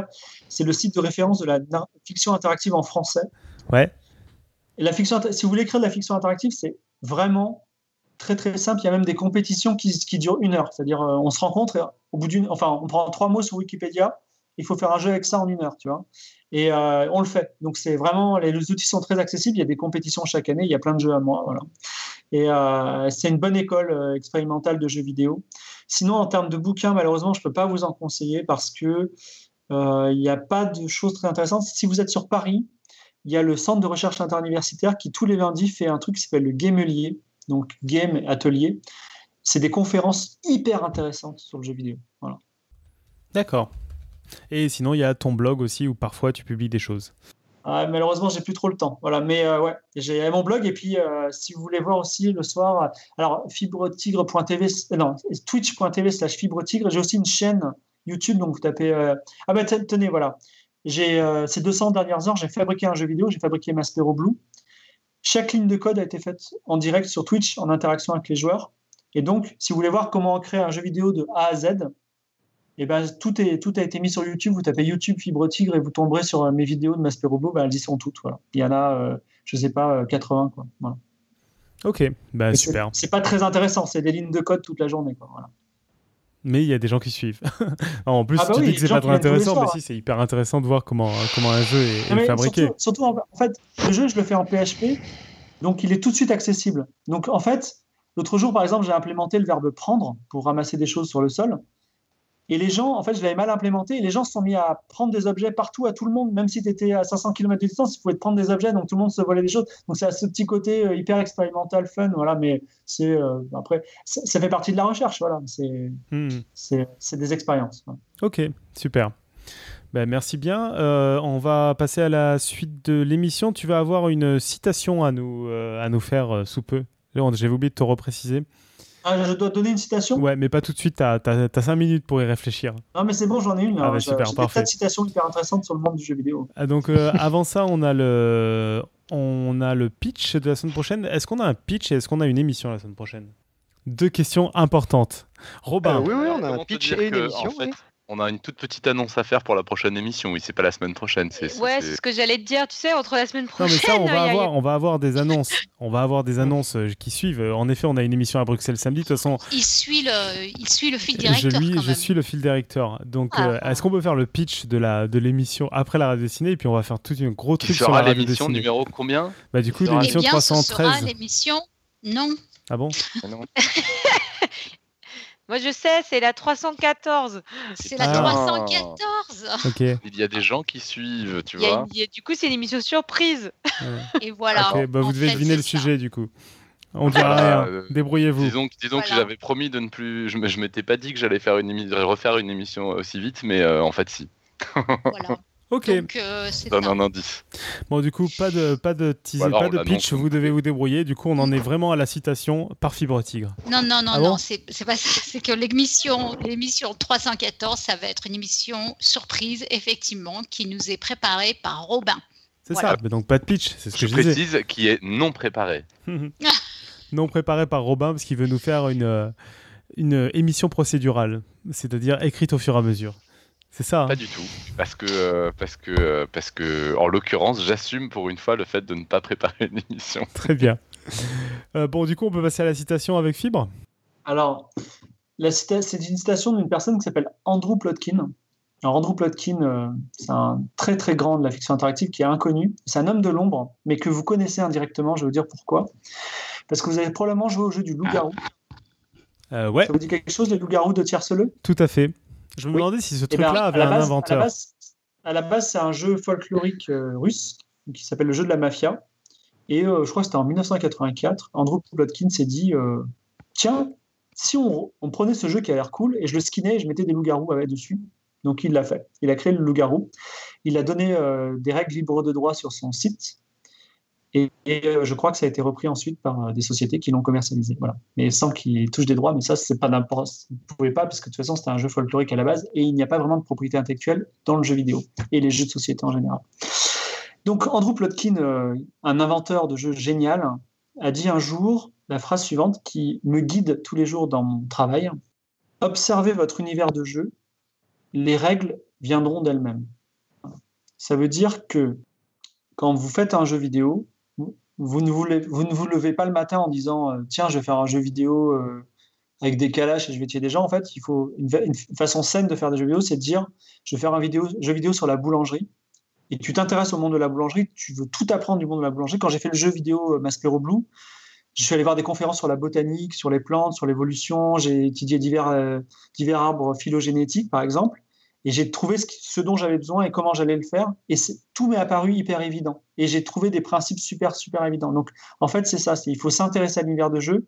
Et après, tu n'as même pas imaginé des règles, elles apparaissent d'elles-mêmes. Voilà. Merci, euh, C'est qui Andrew quoi, tu dis, son nom de famille? Andrew Plotkin, P-L-O-T-K-I-N.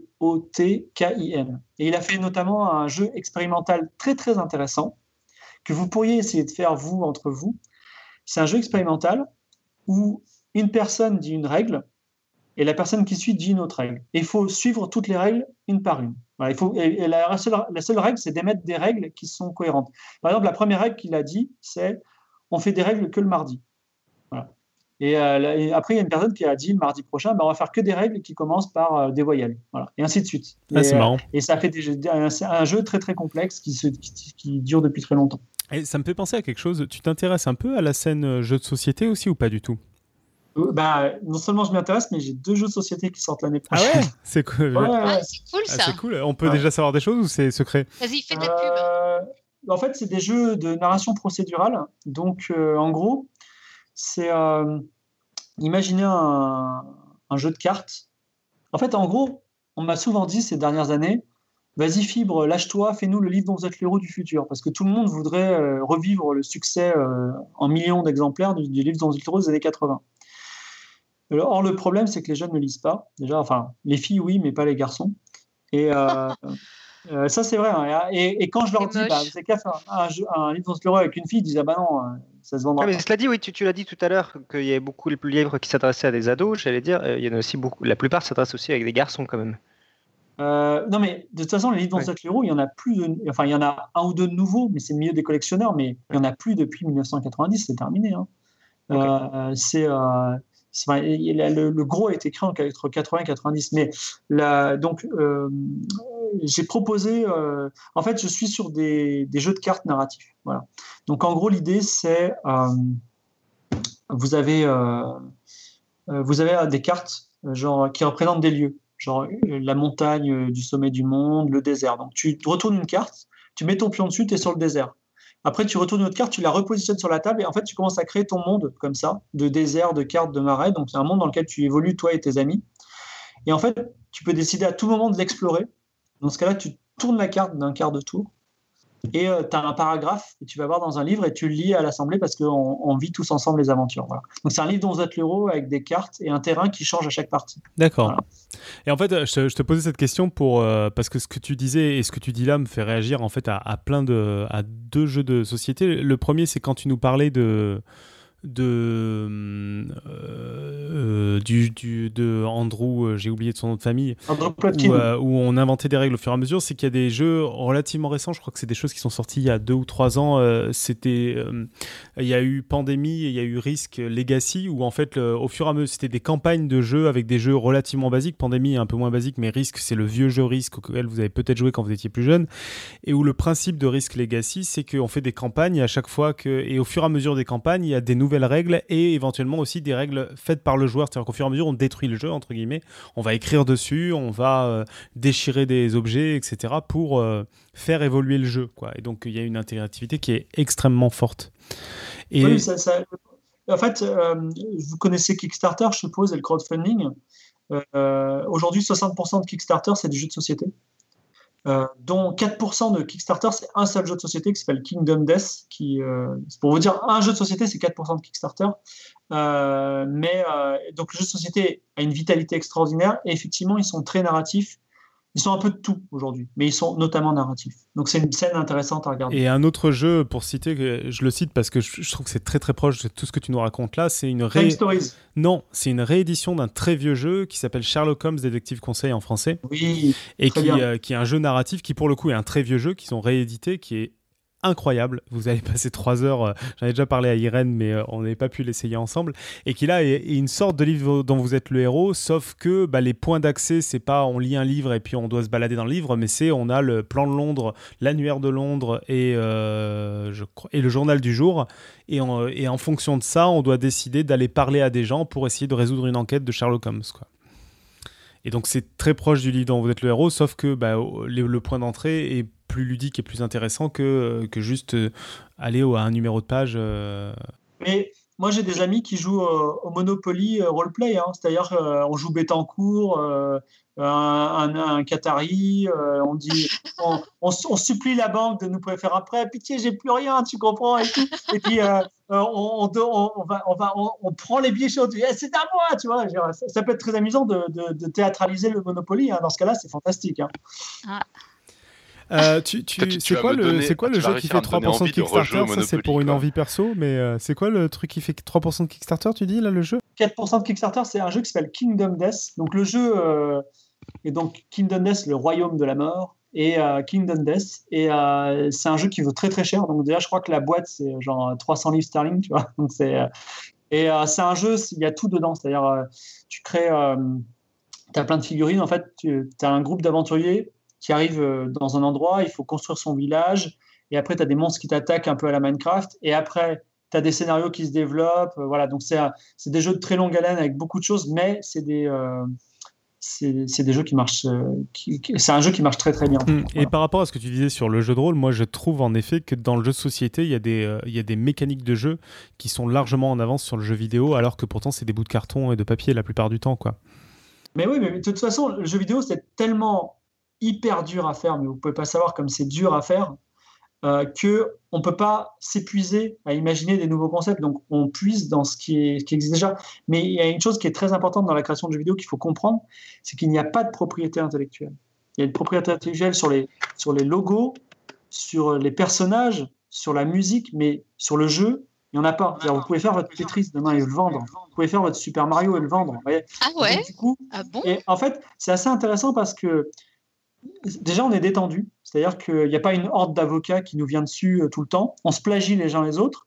Mais on a, comme, comme c'est facile de plagier, on a aussi cette nécessité. Euh, vous savez, il y a Isaac Newton qui disait euh, Je peux voir loin parce que je suis hissé sur les épaules de géants. Il parlait de ses prédécesseurs, Leibniz, tout ça, je crois. Et, et en fait, c'est la même chose. C'est-à-dire qu'aujourd'hui, quand on a un jeu qui réussit, c'est quelqu'un qui a pu s'inspirer parce qu'il y a une souplesse législative deux géants qui ont été avant lui, et il est quand même essayé d'aller plus loin. Voilà. Mais attends, tu as le droit d'appeler ton jeu Mario? Alors oui, parce que c'est un nom, euh, c'est un nom commun. Euh, tu peux l'appeler euh, Mario Pizza par exemple, tu vois, mais Super Mario. Mais j'ai pas le droit d'appeler mon, j'ai pas le droit d'appeler mon film Sherlock? peut-être. Je sais pas s'il est dans le domaine public Sherlock. Euh, Sherlock Holmes peut-être, mais j'ai pas le droit de la. Fin justement, oui, c'est ça. Mais donc tu as le droit. De... Et je suis mal. Tu sais que c'est ce que tu dis là. Je suis. Enfin, je pense que c'est euh, c'est limite. Après, Sherlock, tu prends une, une œuvre qui est écrite, donc c'est un, un tout petit peu différent. Et Mario, tu prends une marque, c'est ce qu'il disait. Donc, euh, je pense qu'il il y a plus le côté, tu peux faire un jeu qui est exactement pareil que Mario, sauf que tu vas changer le skin et, et, et changer. Et il va pas s'appeler Mario et pas être plombier, mais il va être Charpentier, il va s'appeler, euh, il va s'appeler Robert, quoi. Et puis. Euh, euh, quand Super Mario Bros est sorti, il y a un concurrent américain qui est sorti en même temps qui s'appelle Super Giana Sisters, tu vois. je veux dire, aujourd'hui, quand vous sortez un bon jeu, c'est normal et plutôt rassurant de se faire plagier. Ça veut dire que le jeu est bon. c'est quoi du coup le ah plagiat ah pour, pour aller, pour aller bah, tester? C'est No Man's Sky je suis désolé de le dire, mais euh, No Man's Sky, euh, non seulement, enfin, il y a beaucoup de vidéos YouTube qui expliquent que No Man's Sky a plagié Out There, donc euh, je vous laisse regarder. Il y a eu aussi des articles sur le sujet et voilà. Et eux-mêmes, je crois que voilà, ils l'avouent à moitié. Voilà. D'accord, c'est marrant parce que ce qu'ils mettent en avant dans, dans No Man's Land n'est pas du tout ce qui est mis en avant dans Out There. Ouais, mais il y, a une mécanique de boucle, ce qu'on appelle la boucle de gameplay, c'est-à-dire ce qui te fait jouer au jeu et revenir, tout ça qui n'est pas euh, lié à la procédurale. Quoi. Ok. Bon, on va avancer. Euh, on a le quiz de la saison. C'est en orange, donc c'est toujours moi. Le quiz de la saison, c'est le chocolat est toxique pour les chiens, info ou intox? T'as un avis euh, fibre ou pas? Bah, c'est vrai, il est hyper toxique pour les chiens. D'ailleurs, s'il y a une, je me permets de vous dire, il y a une excellente expo de botanique à Nancy sur les plantes qui se, les mécanismes de protection des plantes. Et euh, il parle du cacao comme, euh, comme effectivement, euh, qui est une toxine qui, qui, est, qui, est, mauvais pour les chiens. Donc voilà, c'est ce que nous dit Fibre. Il a l'air assez sûr de lui. On a Irène. Oui, c'est très catégorique. On a hein. Irène la semaine dernière qui nous rappelait qu'elle empoisonnait son chien au, chocolat depuis des semaines. Non, je la gâte. Je la gâte. Je ne l'empoisonne pas. Ah bah, si, si, si, si, c'est pas, si pas toxique, ça m'intéresse parce que moi, je, pour moi, c'est acquis que c'est toxique. Enfin, en tout cas, j'ai. on veut, on veut surtout pas provoquer des, des, accidents. Donc, il y a de grandes chances que ce soit toxique, mais euh, on, va vous faire une réponse au quiz. Vous ne faites rien. Voilà, faites rien avant la réponse. Principe de précaution. ce que vous faites. bon, en tout cas, envoyez-nous vos réponses euh, bien étayées ou pas, euh, en tout cas euh, établies selon les règles de la méthode scientifique. Mais n'utilisez pas vos chiens comme cobayes, on ne sait jamais. vous pouvez faire ça bien sûr sur podcastscience.fm, sur SoundCloud, sur Twitter, enfin où vous voulez. Voilà, voilà. Patreon, c'est toi Irène en violet?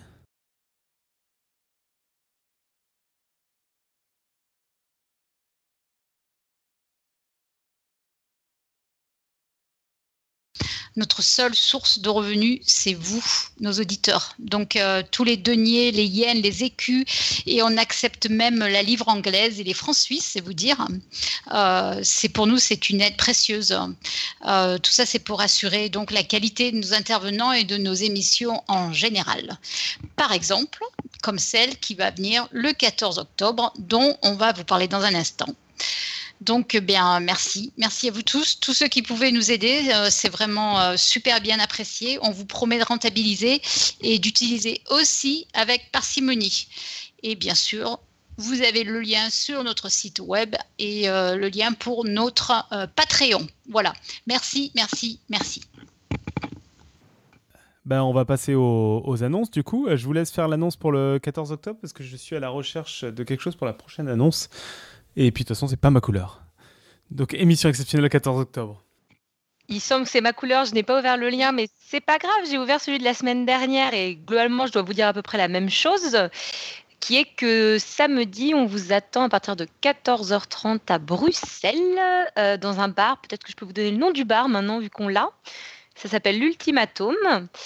Et euh, on vous a concocté une émission, comme on avait dit déjà, faire monter avec amour sur le sujet qui est la bière, un sujet qui est assez fédérateur puisque vous allez retrouver pas mal de monde dans cette émission. Il y aura moi, il y aura Topo, il y aura Robin, il y aura Pascal, il y aura Alan et il y aura Tu pour Podcast Science.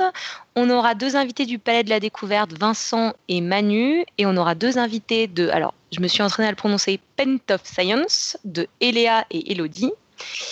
Et on aura aussi des dessinateurs. Il y aura, j'oublie personne, Mel, Inti, Fip et Eléa, puisqu'elle va aussi dessiner.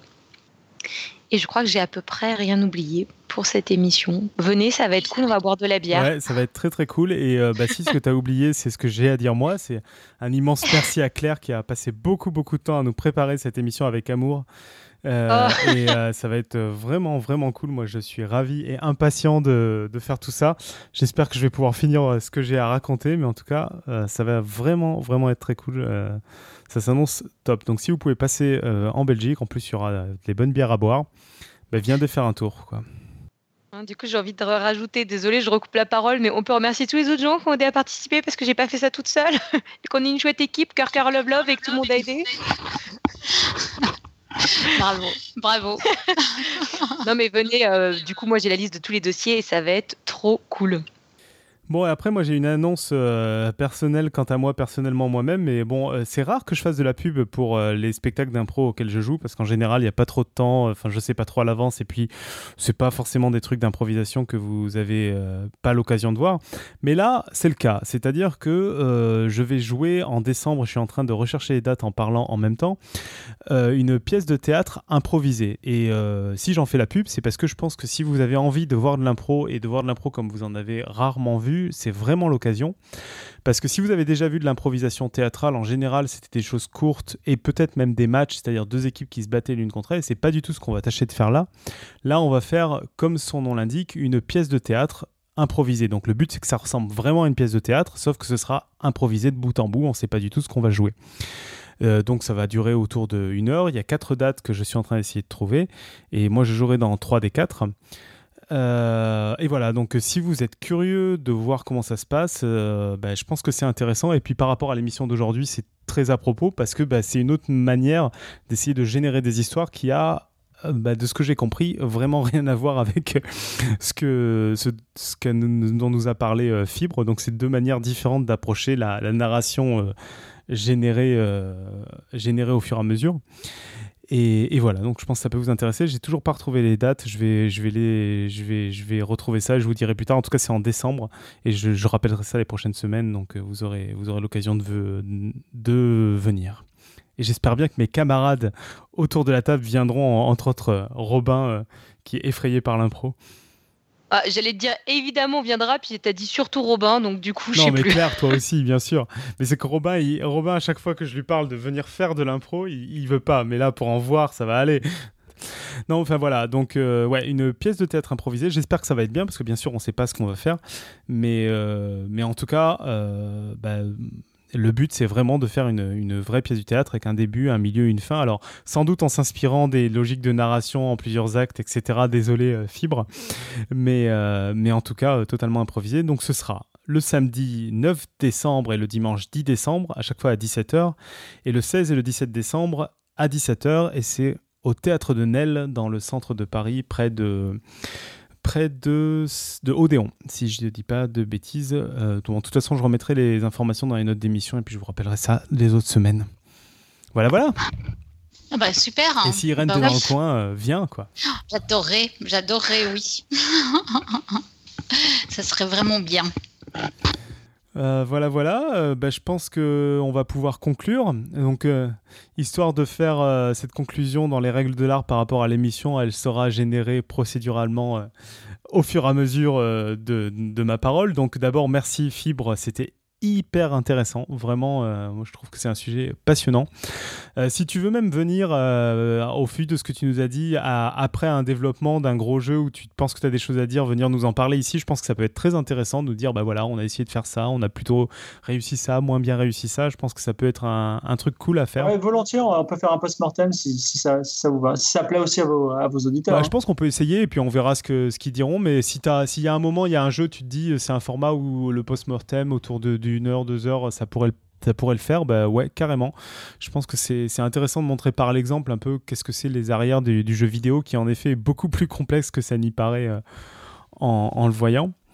Et voilà, et sinon, bah, donc, euh, vous pouvez suivre euh, Fibre Tigre sur son site internet personnel et sur son Twitch. Vous pouvez vous pouvez écouter donc Trajectoire, euh, le podcast dont, euh, on, avait parlé la dernière fois avec son intelligence artificielle.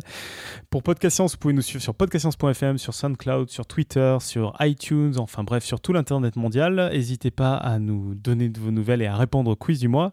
Nous, on se retrouve samedi pour parler de bière et la semaine prochaine pour une émission surprise. Et puis d'ici là, que servir la science soit votre joie.